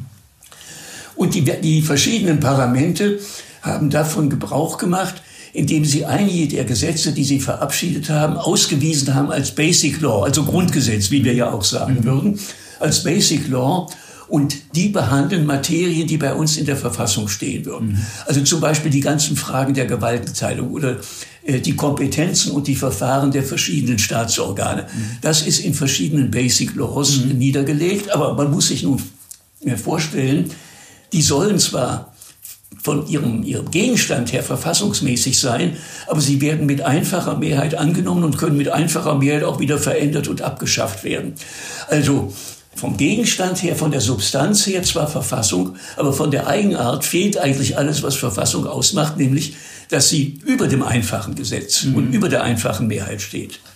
Jetzt handelt es sich ja hier bei dem Gesetz, das dann mit knapper Mehrheit in dem entscheidenden Punkt jetzt aufgehoben wurde, von acht zu sieben Stimmen, handelt es sich ja auch um ein solches Gesetz, das als solches Grundgesetz ausgewiesen war.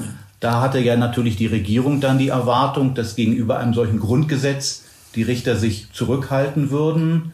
Gerade das hat die Mehrheit in gewissem Sinne dann nicht getan, weil sie das offenbar als Herausforderung empfand, was da reingeschrieben wurde in dieses Grundgesetz. Das allgemeine Problem, was dahinter steht, ist das Problem, dass wir gewöhnlich mit dem Wort verfassungswidriges Verfassungsrecht umschreiben. Also ist es möglich, dass eine Norm, die in die Verfassung hineinkommt, oder es kann auch umgekehrt sein, eine Norm, die vielleicht aus ihr entfernt wird, dass das selber verfassungswidrig ist.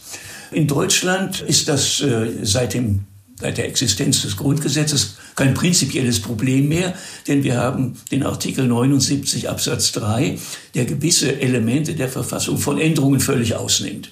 Also bei uns ist das klar, es ist möglich, dass Verfassungsänderungen verfassungswidrig sind. Das ist noch nicht vorgekommen, aber es ist immerhin schon drei oder viermal vom Bundesverfassungsgericht geprüft worden, aber nicht mit negativem Ausgang.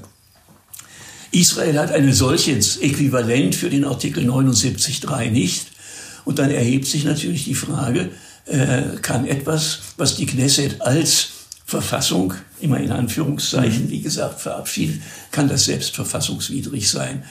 Und die Frage ist schwierig, äh, übrigens breit diskutiert in der Literatur. Viele neuere Verfassungen haben sich dem Grundgesetz angeschlossen und haben solche Supernormen gewissermaßen, aber Israel hat es eben nicht. Und äh, äh deswegen die Grundfrage, äh, äh, ist das überhaupt Gegenstand von Überprüfung? Und das hat das Gericht bejaht äh, mit einer äh, äh, ja, das hat es sogar bejaht mit einer deutlichen mhm, Mehrheit, ja. ja. Mit einer deutlichen Mehrheit. Es waren nur zwei Gegenstimmen, die mhm. gesagt haben, nein, das geht überhaupt mhm. nicht. Äh, während von den 15 Richtern 13 gesagt haben, auch Verfassungsänderungen, Basic Laws sind Gegenstand der, mhm. der Überprüfung. Woher nehmen die das jetzt, wenn sie nicht so etwas ja. wie Artikel 79.3 haben? Äh, da unterscheiden sich die Richter ein bisschen. Einige fanden, sie müssen zurückgehen auf die Declaration of Independence für den Staat Israel. Äh, die meisten haben aus der Grundnorm sozusagen unsere Grundnorm im Grundgesetz ist, die Würde des Menschen ist unantastbar. Mhm. Artikel 1, das Äquivalent, könnte man vielleicht sagen, in diesen israelischen Basic Laws ist, Israel ist ein jüdischer und demokratischer Staat. Mhm. Mhm.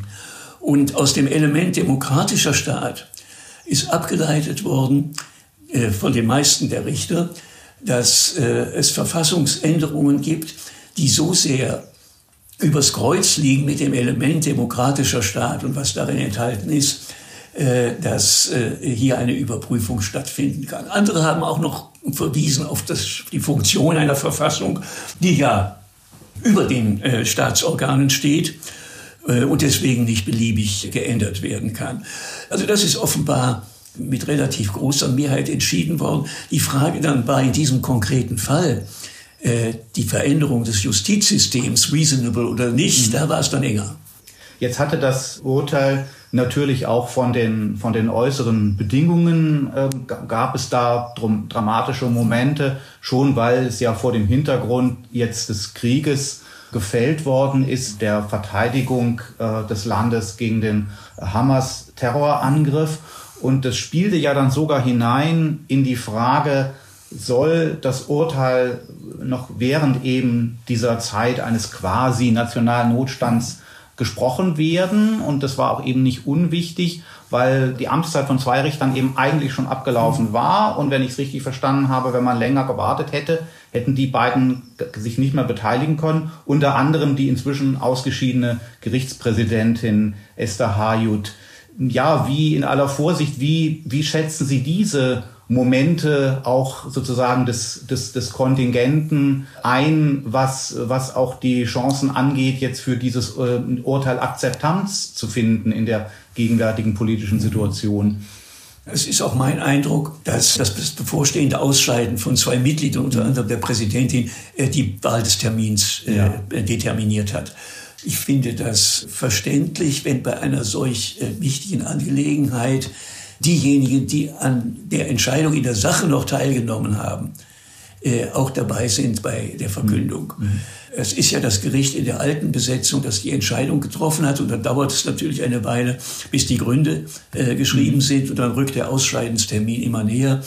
Äh, also ich finde es nicht illegitim, dass man so etwas berücksichtigt. Auch in Karlsruhe sind solche mhm. Terminfragen vorgekommen. Mhm. Ich glaube sogar unlängst bei der Schuldenbremse. Mhm. Äh, auch da stand das Ausscheiden des Berichterstatters mhm. bevor und man wollte gerne mhm. äh, es zu Ende bringen, solange er noch da war. Mhm. Äh, ob das nun die Akzeptanz des Urteils beeinträchtigt, ich tendiere eher nicht dazu. Ich glaube, dass äh, die äh, Einstellung zu dieser Entscheidung prädeterminiert ist durch die Frage, äh, steht man zu dieser Regierung oder ist man in kritischer Haltung gegenüber der Regierung. Also ich glaube nicht, dass sich durch die Terminierung daran irgendetwas Großartiges ändert. Mhm.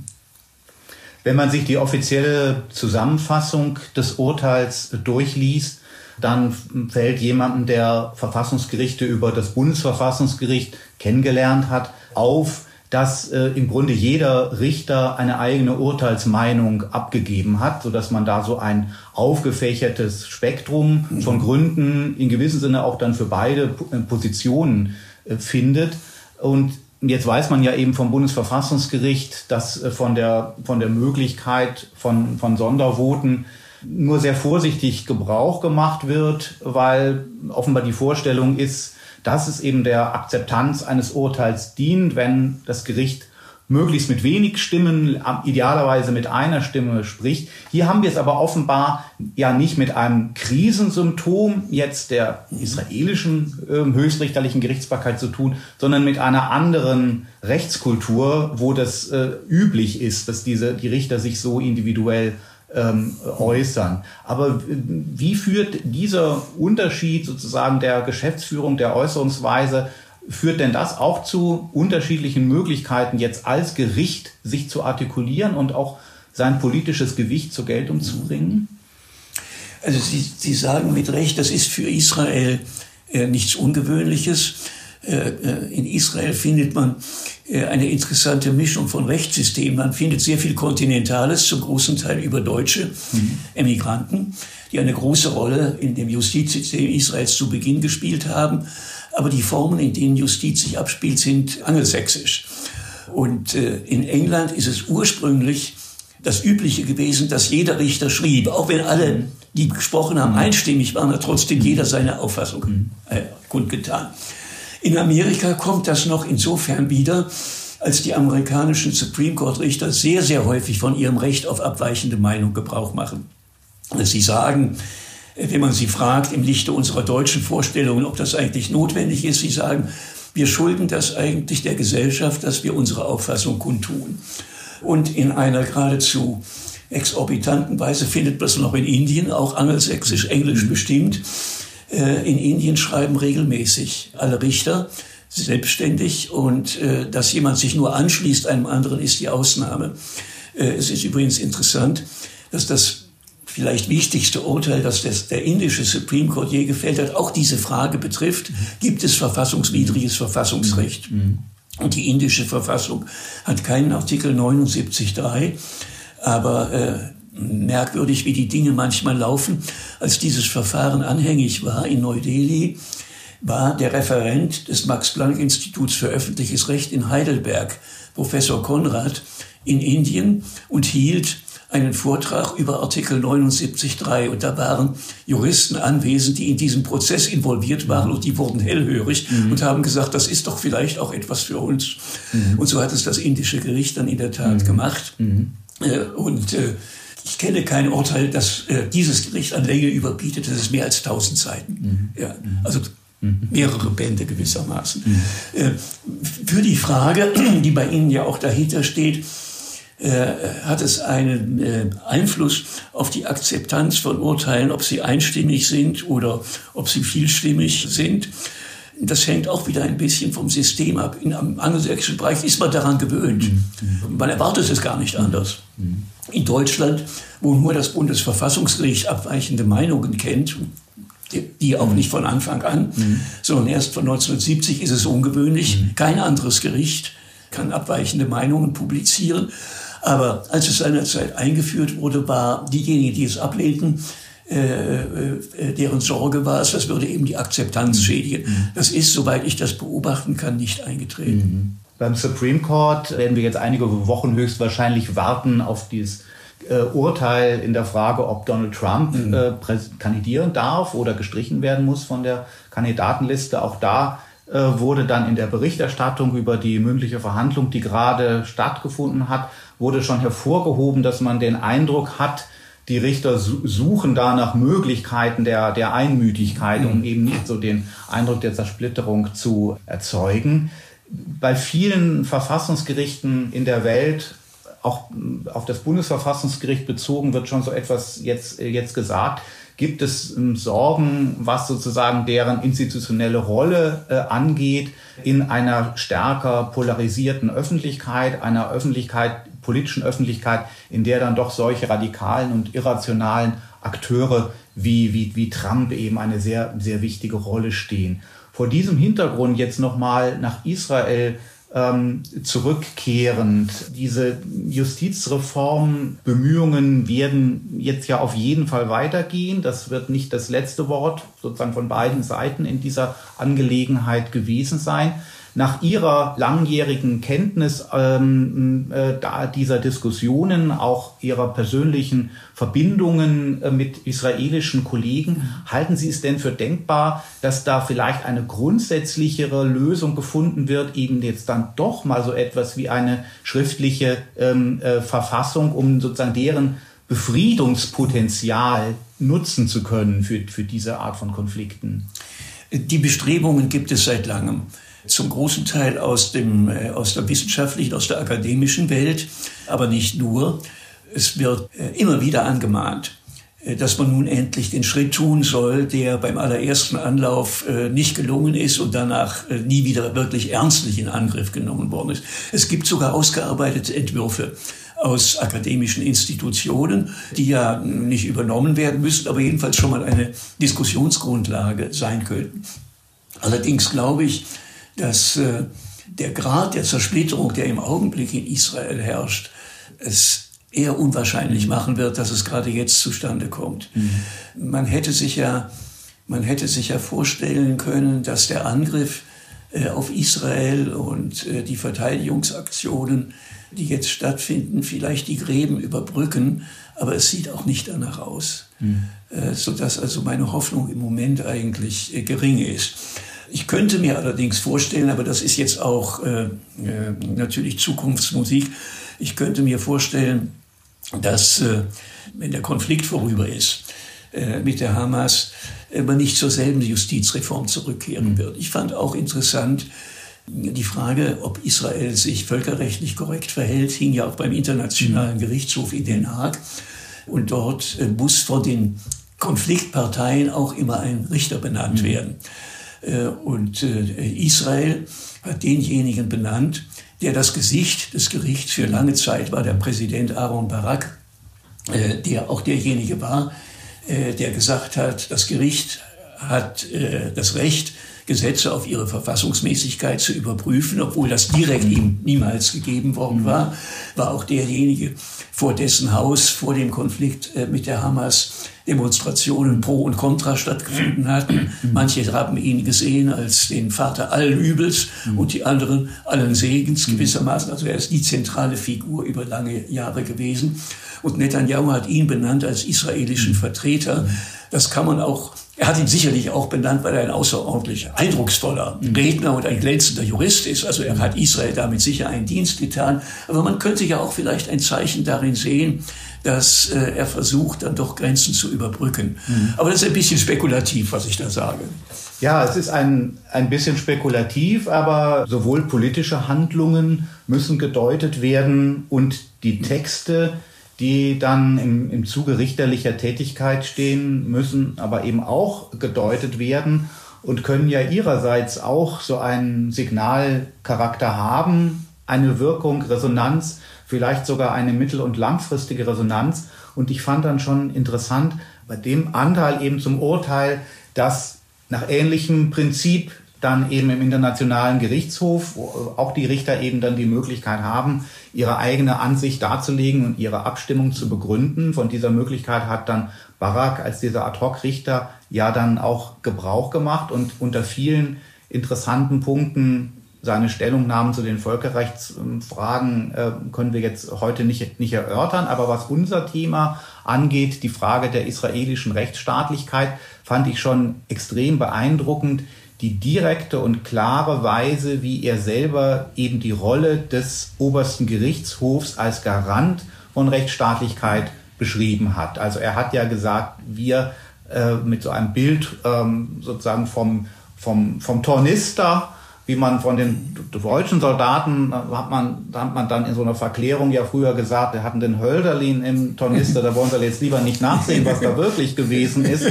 Und äh, Barak hat hier von den äh, Soldaten der israelischen Streitkräfte gesagt, die haben unsere Urteile im Tornister, will sagen, die halten sich daran, was der, was der, was der oberste Gerichtshof gesagt hat. Dieses Bild habe ich von ihm häufiger gehört. Mhm, mhm. Äh, das war mir gar nicht äh, neu, aber sicherlich musste er es da vorbringen. Ja, ja. Das ist ganz klar. Aber da ist auch viel äh, richtig daran. Ich würde schon sagen, dass der israelische Supreme Court in Sachen Rechtsstaatlichkeit und auch Menschenrechte ein ziemlich aktives Gericht mhm. gewesen ist. Wir unterscheiden ja gern zwischen zurückhaltenden und mehr aktiven Gerichten. Das Bundesverfassungsgericht gehört sicher zu den aktiveren Gerichten. Äh, und äh, beim amerikanischen Supreme Court ist es mal so, mal so. Aber das israelische äh, Gericht gehört sicherlich, hat gehört und eigentlich auch weiterhin eher zu den aktiven Gerichten. Und ich kann mich entsinnen an Entscheidungen, die mitten im Fronteinsatz der israelischen Armee gefallen sind, äh, wo Kommandeure ans Telefon vom Gericht geholt worden sind, um darzulegen, warum die Maßnahme, die sie jetzt gerade ergreifen, notwendig und geboten und äh, rechtlich vertretbar ist. Mhm. Das wäre bei uns undenkbar. Mhm. Man kann vielleicht dann, wenn die kriegerischen Verhandlungen, Handlungen vorüber sind, im Rückblick eine Verhandlung ansetzen, aber man würde sicherlich nicht mitten hinein eingreifen. Mhm. Das tat aber das Gericht. Das äh, hat ihm beides eingebracht, viel Zustimmung und viel Kritik. Wenn Sie mit Ihren israelischen Kollegen sprechen, ähm, wie sehen die das, was an, an politischen, aber möglicherweise auch an gesellschaftlichen Konflikten hinter der, der, der Kritik an der Justiz steht. Diejenigen, mit denen ich äh, mich austauschen kann, sind tendenziell eher Freunde des Gerichtes, mhm. was nicht heißt, dass sie nun jede Entscheidung begrüßen, aber im Prinzip äh, sind sie jedenfalls Freunde des Gerichts und Sie sehen die große Gefahr, dass Israel doch in ein mehr autoritäres System mhm. abdriften mhm. äh, könnte. Das äh, bedrückt sie umso mehr, als die Aussichten, dass sich das jetzt in Zukunft sehr schnell ändert, äh, gering sind. Mhm. Das hängt nach dem, was ich so höre, mhm. vor allem damit zusammen, dass der orthodoxe Teil der israelischen Bevölkerung wächst und äh, äh der Teil, der eher äh, den Gründungsideen äh, zuneigt, schwindet. Also wenn man es nochmal festmacht an der Grundnorm gewissermaßen äh, mhm. der israelischen Quasi-Verfassung, mhm. Israel ist ein jüdischer und demokratischer Staat. Das ist ja nicht in Harmonie notwendig, denn mhm. jüdisch bedeutet einerseits, die Ethnie der Juden ist dominant, aber es gibt natürlich palästinensische Staatsbürger in Israel. Und religiöse Wahrheit und demokratische Mehrheitsfindung sind nicht immer verträglich miteinander. Das kann zu harten Konflikten führen. Und dieser Konflikt ist eben angelegt in dieser Norm. Und äh, das, was Leute, mit denen ich äh, Gespräche führen kann, befürchten, ist, äh, dass die Balance aus den Fugen gerät und dass Jewish, die mhm. dominant und democratic, mhm. die sekundäre, mhm. das sekundäre Prinzip wird. Ja. Ja, der Ball ist jetzt, wie man so sagt, zurückgespielt worden vom Gericht an die Regierung und äh, die israelische Öffentlichkeit wartet jetzt mit Spannung darauf, welche Konsequenzen die Regierung aus diesem Urteil ziehen wird. Wir werden das auch im Einspruch-Podcast im Auge behalten, werden durch Sie, lieber Herr Grimm, jetzt aufgeklärt und belehrt, genauer hinsehen, wenn in Israel darüber diskutiert wird, wie vernünftig auch in so einem emphatischen Sinne, im Sinne der, von Resonanz einer Grundnorm eines demokratischen Rechtsstaats, wie vernünftig der nächste Vorschlag für diese Justizreform sein wird. Ganz herzlichen Dank für dieses Gespräch. Ich danke Ihnen. Unser gerechtes Urteil kommt heute aus Dresden. Das dortige Landgericht hat am vergangenen Donnerstag über den Honigstreit zwischen dem ZDF-Moderator Jan Böhmermann und dem Imker Rico Heinzig entschieden. Herr Klenner, Sie haben sich diesen Fall genauer angesehen. Ja, der Streit begann am 3. November. Damals gab es eine Folge vom ZDF-Magazin Royal. Das ist ja die Sendung von Jan Böhmermann und er hat dem Imker aus Meißen dort Bee-Washing vorgeworfen. Das ist, das merkt man schon, eine Wortschöpfung aus dem englischen Wort für Biene und Greenwashing und konkret ging es darum, dass Heinzig Bienenvölker an Schulen und Firmen vermietet, die damit was für die Umwelt tun wollen und Böhmermann warf dem Imker vor, auf diese Weise mit der Dummheit von Menschen businessmäßig Cash zu machen. Und das hat äh, dem Imker natürlich nicht gefallen und er hat als Gegenaktion quasi vor einem Dresdner Edeka-Markt 150 Honiggläser der Edition Bee Washing Honey, also er hat das quasi aufgegriffen, ähm, aufgebaut und ähm, für diesen speziellen Honig mit einem Foto von Jan Böhmermann geworben mit der Aufschrift Führender Bienen- und Käferexperte empfiehlt. Ja, und das fand Jan Böhmermann nun überhaupt nicht witzig. Sein Anwalt hat dem Imker eine Unterlassungserklärung geschickt, die dieser aber nicht unterschrieb. Ja, Böhmermann hat argumentiert, er macht nie Produktwerbung und Heinzig habe sein Recht am eigenen Bild verletzt. Der Imker hat dem dann entgegengehalten, der Komiker müsse sich gegen Satire zu seiner eigenen Satire gefallen lassen und auch diese Gegensatire sei von der Meinungsfreiheit geschützt. Wie hat das Gericht denn jetzt entschieden? Ja, die Richterin hat bei der Urteilsverkündung ziemlich deutliche Worte gefunden und voll und ganz dem Imker Recht gegeben. In Frage stand ja, ob Böhmermann einen persönlichkeitsrechtlichen Unterlassungsanspruch gemäß Paragraph 823 1 1004 BGB analog hat. Und ähm, das prüft man dann getrennt, einmal für die Verwendung des Namens in Verbindung mit Paragraph 12 BGB, einmal für die Verwendung des Bildes in Verbindung mit den Paragraphen 22, 23 Kunsturhebergesetz. Und dieses Kunsturhebergesetz, das ist so aufgebaut, dass in Paragraph 22 erstmal normiert ist, dass die Verwendung eines Bildes grundsätzlich die Einwilligung des Betroffenen braucht. In 23 sind dann die Ausnahmen enthalten. Eine Ausnahme gilt für Bildnisse aus dem Bereich der Zeitgeschichte und davon gibt es wiederum eine Rückausnahme, nämlich wenn der Abgebildete ein berechtigtes Interesse entgegenhalten kann. Und wäre hier nicht ein Ansatz gegeben gewesen für diese Rückausnahme berechtigtes Interesse des äh, diskreten, bescheidenen Böhmermann, keine Produktwerbung zu machen? Ja, da haben tatsächlich die Anwälte des diskreten, bescheidenen Böhmermann äh, versucht anzuknüpfen. Und natürlich gibt es da grundsätzlich auch die Möglichkeit, also so ein berechtigtes Interesse kann zum Beispiel bestehen, wenn äh, dann dieses äh, Bildnis der Zeitgeschichte verwendet würde, um eine völlig äh, verfälschte Aussage zu konstruieren. Allerdings haben die Gerichte in ständiger Rechtsprechung einen sehr weiten Freiraum für Satire entwickelt, weil Satire ja gerade davon lebt, dass man eben auch mit Überzeichnungen, mit Übertreibungen, mit Ironie arbeitet.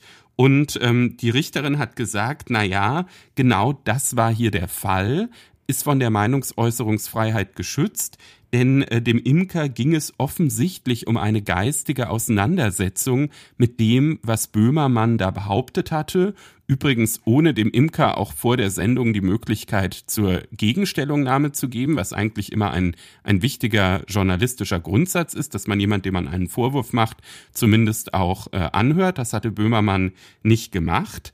Und dass es dem Imker um so eine geistige Auseinandersetzung ging, das wurde zum Beispiel auch dadurch deutlich, dass auf diesen Honigetiketten auch ein QR-Code angebracht war und der führte dann zu äh, einem Video, wo der Imker dann eben dieser Möglichkeit der Stellungnahme quasi nachgeholt hat und den Vorwürfen von Böhmermann entgegengetreten ist. Ist der Fall denn jetzt erledigt? Hm, tja, das denkt man vielleicht auf den ersten Blick, aber das ist vermutlich noch lange nicht der Fall. Also es ist zunächst hier Berufung beim Oberlandesgericht möglich, ebenfalls in Dresden. Böhmermanns Anwalt hat auch schon durchblicken lassen, dass sein Mandant äh, davon auch gerne Gebrauch machen würde. Und dann muss man natürlich auch noch berücksichtigen, dass es bisher ja nur um die einstweilige Verfügung ging. Und es könnte dann natürlich auch noch das Hauptsacheverfahren geben. Und in dem Hauptsacheverfahren könnte das im Extremfall sogar bis zum Bundesgerichtshof gehen. Und es gab in der Vergangenheit auch schon Fälle, wo Böhmermann, äh, wenn der Bundesgerichtshof sich dann nicht damit beschäftigen wollte oder nicht so beschäftigen wollte, wie er wollte, auch noch zum Mittel der Verfassungsbeschwerde gegriffen hat. Er gilt als sehr klagefreudig und äh, Imker Heinzig hat das auch schon berücksichtigt. Er vertreibt nämlich diesen Honig zurzeit nicht mehr mit dem Böhmermann-Etikett, mit dem Argument, sollte Böhmermann in einer späteren Instanz noch Recht bekommen, solle der keine Lizenzgebühren kassieren. Es gibt den Honig stattdessen aktuell in seinem Webshop mit einem Cancel Culture Etikett. Warum haben Sie die Dresdner Entscheidung als gerechtes Urteil ausgewählt? Ja, also einmal sicherlich wegen der materiellen Gerechtigkeit. Also ich finde, dass Herr Böhmermann da wirklich mit zweierlei Maß misst. Er selber teilt immer sehr, sehr gerne aus, nimmt für sein Recht der Satire die Meinungsäußerungsfreiheit in großem Umfang ähm, in Anspruch. Und auf der anderen Seite scheint er aber eben nicht so begeistert zu sein, wenn das dann auch andere tun. Und dass hier der Schwerpunkt auf einer satirischen Auseinandersetzung lag, das finde ich sehr, sehr plausibel. Ich finde, das hat die Richterin gut begründet. Naja, und dann gibt's natürlich auch einen zweiten Grund. Unsere Hörer wissen das. Ich gucke auch immer, gibt es eine Prüfungsrelevanz und dieser persönlichkeitsrechtliche Unterlassungsanspruch, der kommt tatsächlich immer wieder dran. Da ist ja sozusagen die erste Klippe, dass man checkt, dass es hier um eine analoge Anwendung von äh, Paragraph 823 1 1004 BGB geht, wenn man den 1004 wörtlich liest, da steht ja drin, dass es eben um einen Unterlassungsanspruch wegen einer Eigentumsverletzung geht und das wird dann eben analog auf äh, Persönlichkeitsrechtsverletzungen übertragen. Und dann ist natürlich auch diese saubere Unterscheidung Kunsturhebergesetz auf der einen Seite, wenn es ums Bild geht, äh, Paragraph 12 BGB auf der anderen Seite, wenn es um Namensrechte geht, auch wichtig. Also das sind einfach so praktische äh, Punkte, wo Prüflinge auch drüber stolpern können. Die Entscheidung ist noch nicht veröffentlicht. Äh, wir haben sie auch in anonymisierter Fassung noch nicht bekommen, weil das Gericht dafür noch äh, braucht. Ich habe aber intensiv mit der mit der Pressesprecherin des Gerichts telefoniert und ich denke, spätestens wenn die Entscheidung veröffentlicht wird, könnte das auch eine Vorlage für Prüfungen werden. Wir kommen jetzt zum juristischen Literaturtipp und Herr Barners, Sie haben heute ein gar nicht so umfangreiches Buch ausgewählt. Es ist nur 66 Seiten dick. Man kann also schnell überprüfen, ob der Tipp, den Sie gleich geben, auch gut ist. Es geht um die Rückkehr des Großraums mit einem Fragezeichen, verfasst von Brandon Sims, ähm, ist Band 6 der Karl Schmidt Vorlesungen, erschienen bei Dunker und Humplot, also dem alten Hausverlag von Karl Schmidt. Was ist denn das für eine Schriftenreihe? Die Karl-Schmidt-Gesellschaft ähm, veranstaltet einmal im Jahr einen öffentlichen Vortrag in Berlin, auch an einem besonders malerischen Ort im anatomischen Theater der Charité. Und über die Jahre ist da doch eine ganz beachtliche Reihe ähm, dann eben auch äh, von kleinen Schriften herausgekommen. Und offensichtlich ist es dieser Gesellschaft, der Florian Meinl, der Göttinger Öffentlich-Rechtler vorsitzt, ist es äh, ein bisschen zu tun, um den, die Widerlegung des Verdachts, Schmidt sei nur etwas für Fans oder möglicherweise gar für, für politische Extremisten. Das Spektrum ist, ist ähm, erstaunlich pluralistisch äh, dieser, dieser Reihe. Natürlich findet man dort Karl Schmidt Philologie, ein Band etwa von Ingeborg Villinger über das Verhältnis zwischen Karl Schmidt und Greta Jünger, der Ehefrau von Ernst Jünger. Dann gibt es auch Juristisches, wie es sich gehört, bei, bei einem so viel zitierten Juristen wie Schmidt. Dieter Grimm, unser Gesprächspartner aus der heutigen Folge, hat auch eine, eine der Karl-Schmidt-Vorlesungen gehalten und er ist ja nun, weiß Gott, unverdächtig irgendwelcher rechtslastiger Anknüpfungsideen an äh, Karl Schmidt. Aber hauptsächlich findet man da gar nicht unbedingt äh, juristisches oder biografisches, sondern es gibt Interventionen von Fachwissenschaftlern aus anderen Fächern, die bei ihren Projekten mit Schmidt etwas anfangen können. Etwa der Kunsthistoriker Horst Bredekamp in der allerersten Karl Schmidt-Vorlesung, der Osteuropa-Historiker Jörg Baborowski und jetzt auch Brandon Sims, Historiker der internationalen Beziehungen, in dem Vortrag, den er am 28. Oktober 2022 gehalten hat. Und wer ist das? Äh, was ist sein Projekt? Ich muss gestehen, ich hatte vor dieser Sendung noch nie von ihm gehört. Er ist ein Historiker, der in Cambridge ähm, an ähm, dem College Peterhouse, das gilt also als besonders konservativ, gerade was die dortigen Historiker angeht, unterrichtet. Er wird häufig als typisch britischer auch Euroskeptiker oder Fortsetzer einer Tradition, äh, die man, die man auch mit Margaret Thatcher und einem starken britischen Selbstbewusstsein verbindet, gesehen. Er legt aber Wert darauf, dass er selber Ire ist und bei, bei, dass er eigentlich dann doch auch die britische politische Tradition, die britische Außenpolitik eben ähm, als Wissenschaftler äh, äh darstellt und sozusagen eher aus der aus so einer Situation des Interesses der der der der unmittelbaren Nachbarschaft. Er macht in dem Bändchen jetzt im Vorwort macht er so eine etwas kokette Vorbemerkung, wo er sagt, ja, also das sei ja den, den Einladenden vielleicht gar nicht bekannt gewesen, dass er sich schon in seiner zweiten Veröffentlichung als junger Historiker und äh, auch in seiner Doktorarbeit auf Karl Schmidt bezogen äh, habe.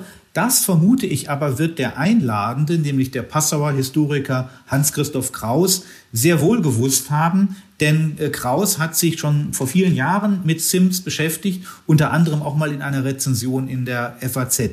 Diese Doktorarbeit von Sims, die beschäftigt sich mit der ähm, preußischen Außenpolitik in der Zeit der napoleonischen Dominanz äh, Europas, also vor 1806 heißt The Impact of Napoleon und Eberhard Straub, ein bekannter Schmidtianer, rezensierte damals 1997 das Buch in der FAZ, wies auch schon auf die Verbindung zu Schmidt hin. Ja, aber wodurch ist Sims eigentlich bekannt? Was ist das Interessante und Reizvolle an seinen Arbeiten zur internationalen Politik? Die größte Sichtbarkeit hatte er vielleicht im Jahre 2014, als er eine, ein großes Buch herausbrachte, Kampf um Vorherrschaft, eine deutsche Geschichte Europas 1453 bis heute. Das Buch wurde damals von Wolfgang Schäuble in Berlin vorgestellt. Und was interessierte Schäuble an diesem, äh, an diesem Buch? Dass Sims hier als irisch-britischer Historiker den Deutschen eigentlich den, den Vorschlag machte, die Initiative zu ergreifen bei der europäischen Einigung und ähm, also die äh, ähm, äh, Vereinigung eben der, der Europäischen Union ganz massiv ähm, voranzutreiben, um damals schon äh, die Sicht von Sims auf die russische Bedrohung zu antworten. Schäuble hat sich das nicht inhaltlich komplett zu eigen gemacht, aber er hat offenbar eben das Interessante auch erkannt an dieser Perspektive, dass gerade ein britischer Historiker der durchaus eben das, den Inselstatus und die Selbstständigkeit Großbritanniens wiederum politisch verteidigt, dass der aber den Europäern sagt, jetzt jetzt reißt euch mal zusammen, rauft euch mal zusammen und, und macht mal was Ordentliches aus eurer Europäischen Union. Ja, wenn man aber jetzt diesen Gedanken aufgreift, dann muss man ja sagen, dass zumindest dieser große Einigungswunsch in Bezug auf Russland nicht in Erfüllung gegangen ist. Äh, die Bedrohung ist ja aktuell so groß wie noch nie. Ehrlich gesagt ist mir jetzt noch nicht so ganz klar, wie da ausgerechnet äh, Karl Schmidt helfen soll. Ne? Also auch dieser Begriff des Großraums ist ja wohl eher einer seiner dubiosen Erfindungen. Wie kommt der Autor auf die Idee, Karl Schmidt sei hier irgendwie hilfreich?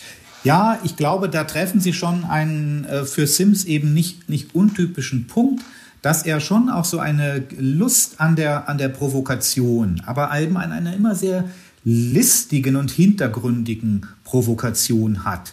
Und eben tatsächlich ausgerechnet jetzt ähm, als Historiker der Außenpolitik äh, den Großraum ins Zentrum so einer Karl-Schmidt-Vorlesung äh, zu stellen, das äh, ist in sich vielleicht auch schon etwas äh, Provokatives, denn dieser Begriff des Großraums und der, äh, die anderen Begriffe, die Schmidt damit verbunden hat, seine Schrift Völkerrechtliche Großraumordnung mit Interventionsverbot für raumfremde Mächte, das hat man, glaube ich, in der politischen Diskussion derzeit vor allem deswegen noch im Ohr, weil manchmal AfD-Politiker dabei ertappt werden oder vielleicht auch dabei ertappt werden wollen, sich positiv auf diese Schrift und dieses, dieses Denken zu beziehen.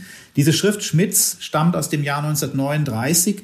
Sie, man muss sie einschätzen als einen Versuch der äh, Selbstrehabilitierung, nachdem er bei den Nationalsozialisten in Ungnade gefallen war das gehört ja in gewissem Sinne zu den vielleicht doch etwas, nun ja, abgründigen, ich will, möchte jetzt nicht sagen perversen, das ging etwas zu weit, aber etwas unheimlichen Moment der ähm, Biografie Schmidts, dass er sich nach dem Zweiten Weltkrieg eben nicht um eine politische Rehabilitierung bemüht hat, viel zu stolz war, da jedenfalls sichtbar den neuen Machthabern entgegenzukommen. Anders während des Dritten Reiches wo er, nachdem er zunächst kaltgestellt worden war, äh, intellektuell dann eben doch weiter publiziert und eben auch hier ein Konzept entwickelt hat, das immer verstanden worden ist als äh, eine Rechtfertigung der Expansionspolitik Hitlers und dessen, was dann eben äh, im Zweiten Weltkrieg umgesetzt wurde, und zwar auch mit dem apologetischen Aspekt, dass ähm, mit dieser beschriebenen Großraumpolitik auch so eine Selbstbegrenzung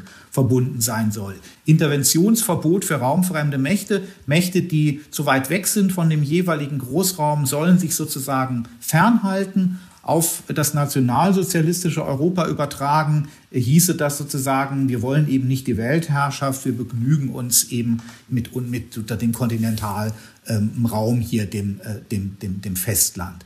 Jetzt gehört aber zu diesen, diesen listigen Provokationen von äh, Sims im konkreten Fall auch etwas, dass er da Dinge vorgetragen hat, die jetzt vielleicht nicht allen äh, Mitgliedern und Funktionären der Karl-Schmidt-Gesellschaft so unbedingt gefallen. Die sind ja sehr, sehr stolz auf diese Originalität der Begriffsbildung von, von Schmidt.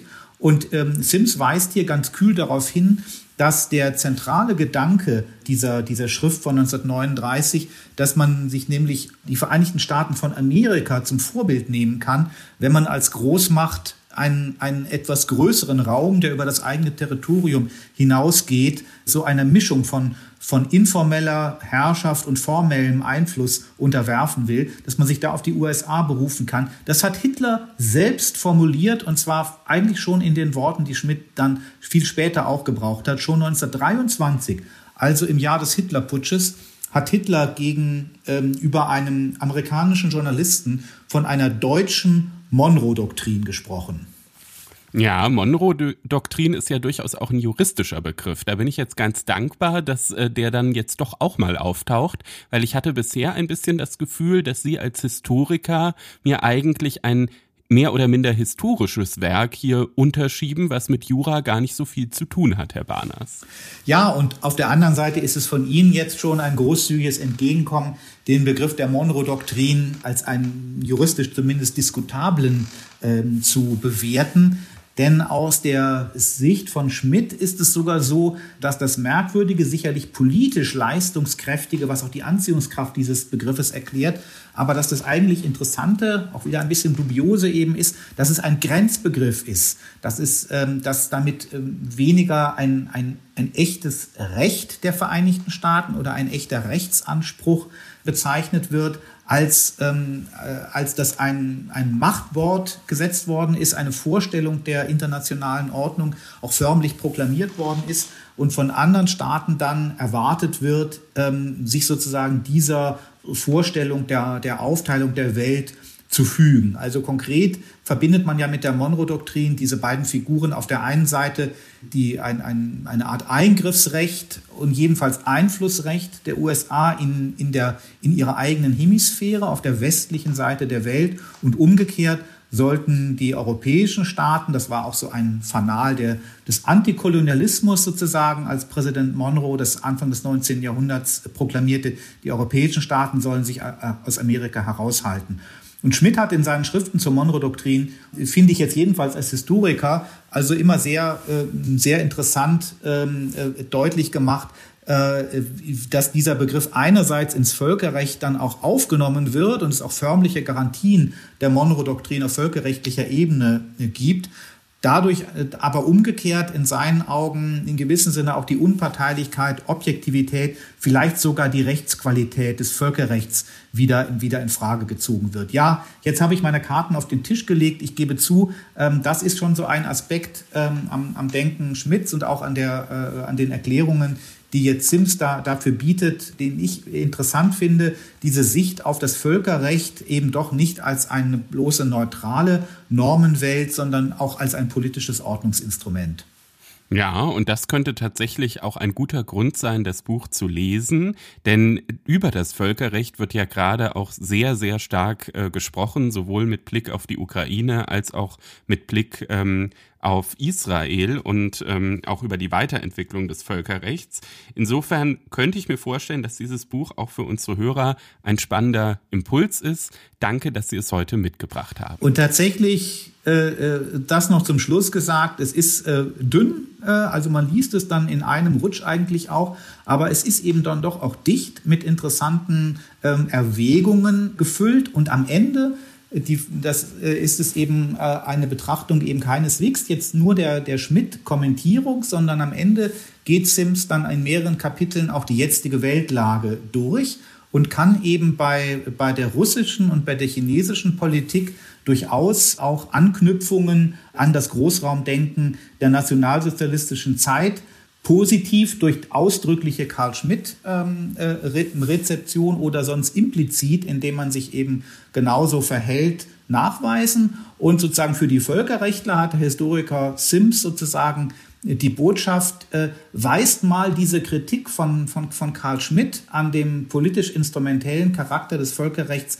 nicht einfach so zurück, sondern überlegt lieber mal, er hat da etwas erkannt und zwar etwas, was man dann auch umdrehen kann und sich zu eigen machen kann. Also kurz gesagt ist, Sims Botschaft an den, ähm, an, den, an den Westen. Er soll durchaus positiv, universalistisch, vielleicht sogar missionarisch auftreten und sich das lieber als Tugend und als Programm zu eigen machen, was äh, Schmidt und was andere nationalsozialistische Kritiker des Westens oder was heute ähm, äh, Putin und äh, chinesische Intellektuelle als Dekadenzphänomene äh, am westlichen Universalismus beschreiben.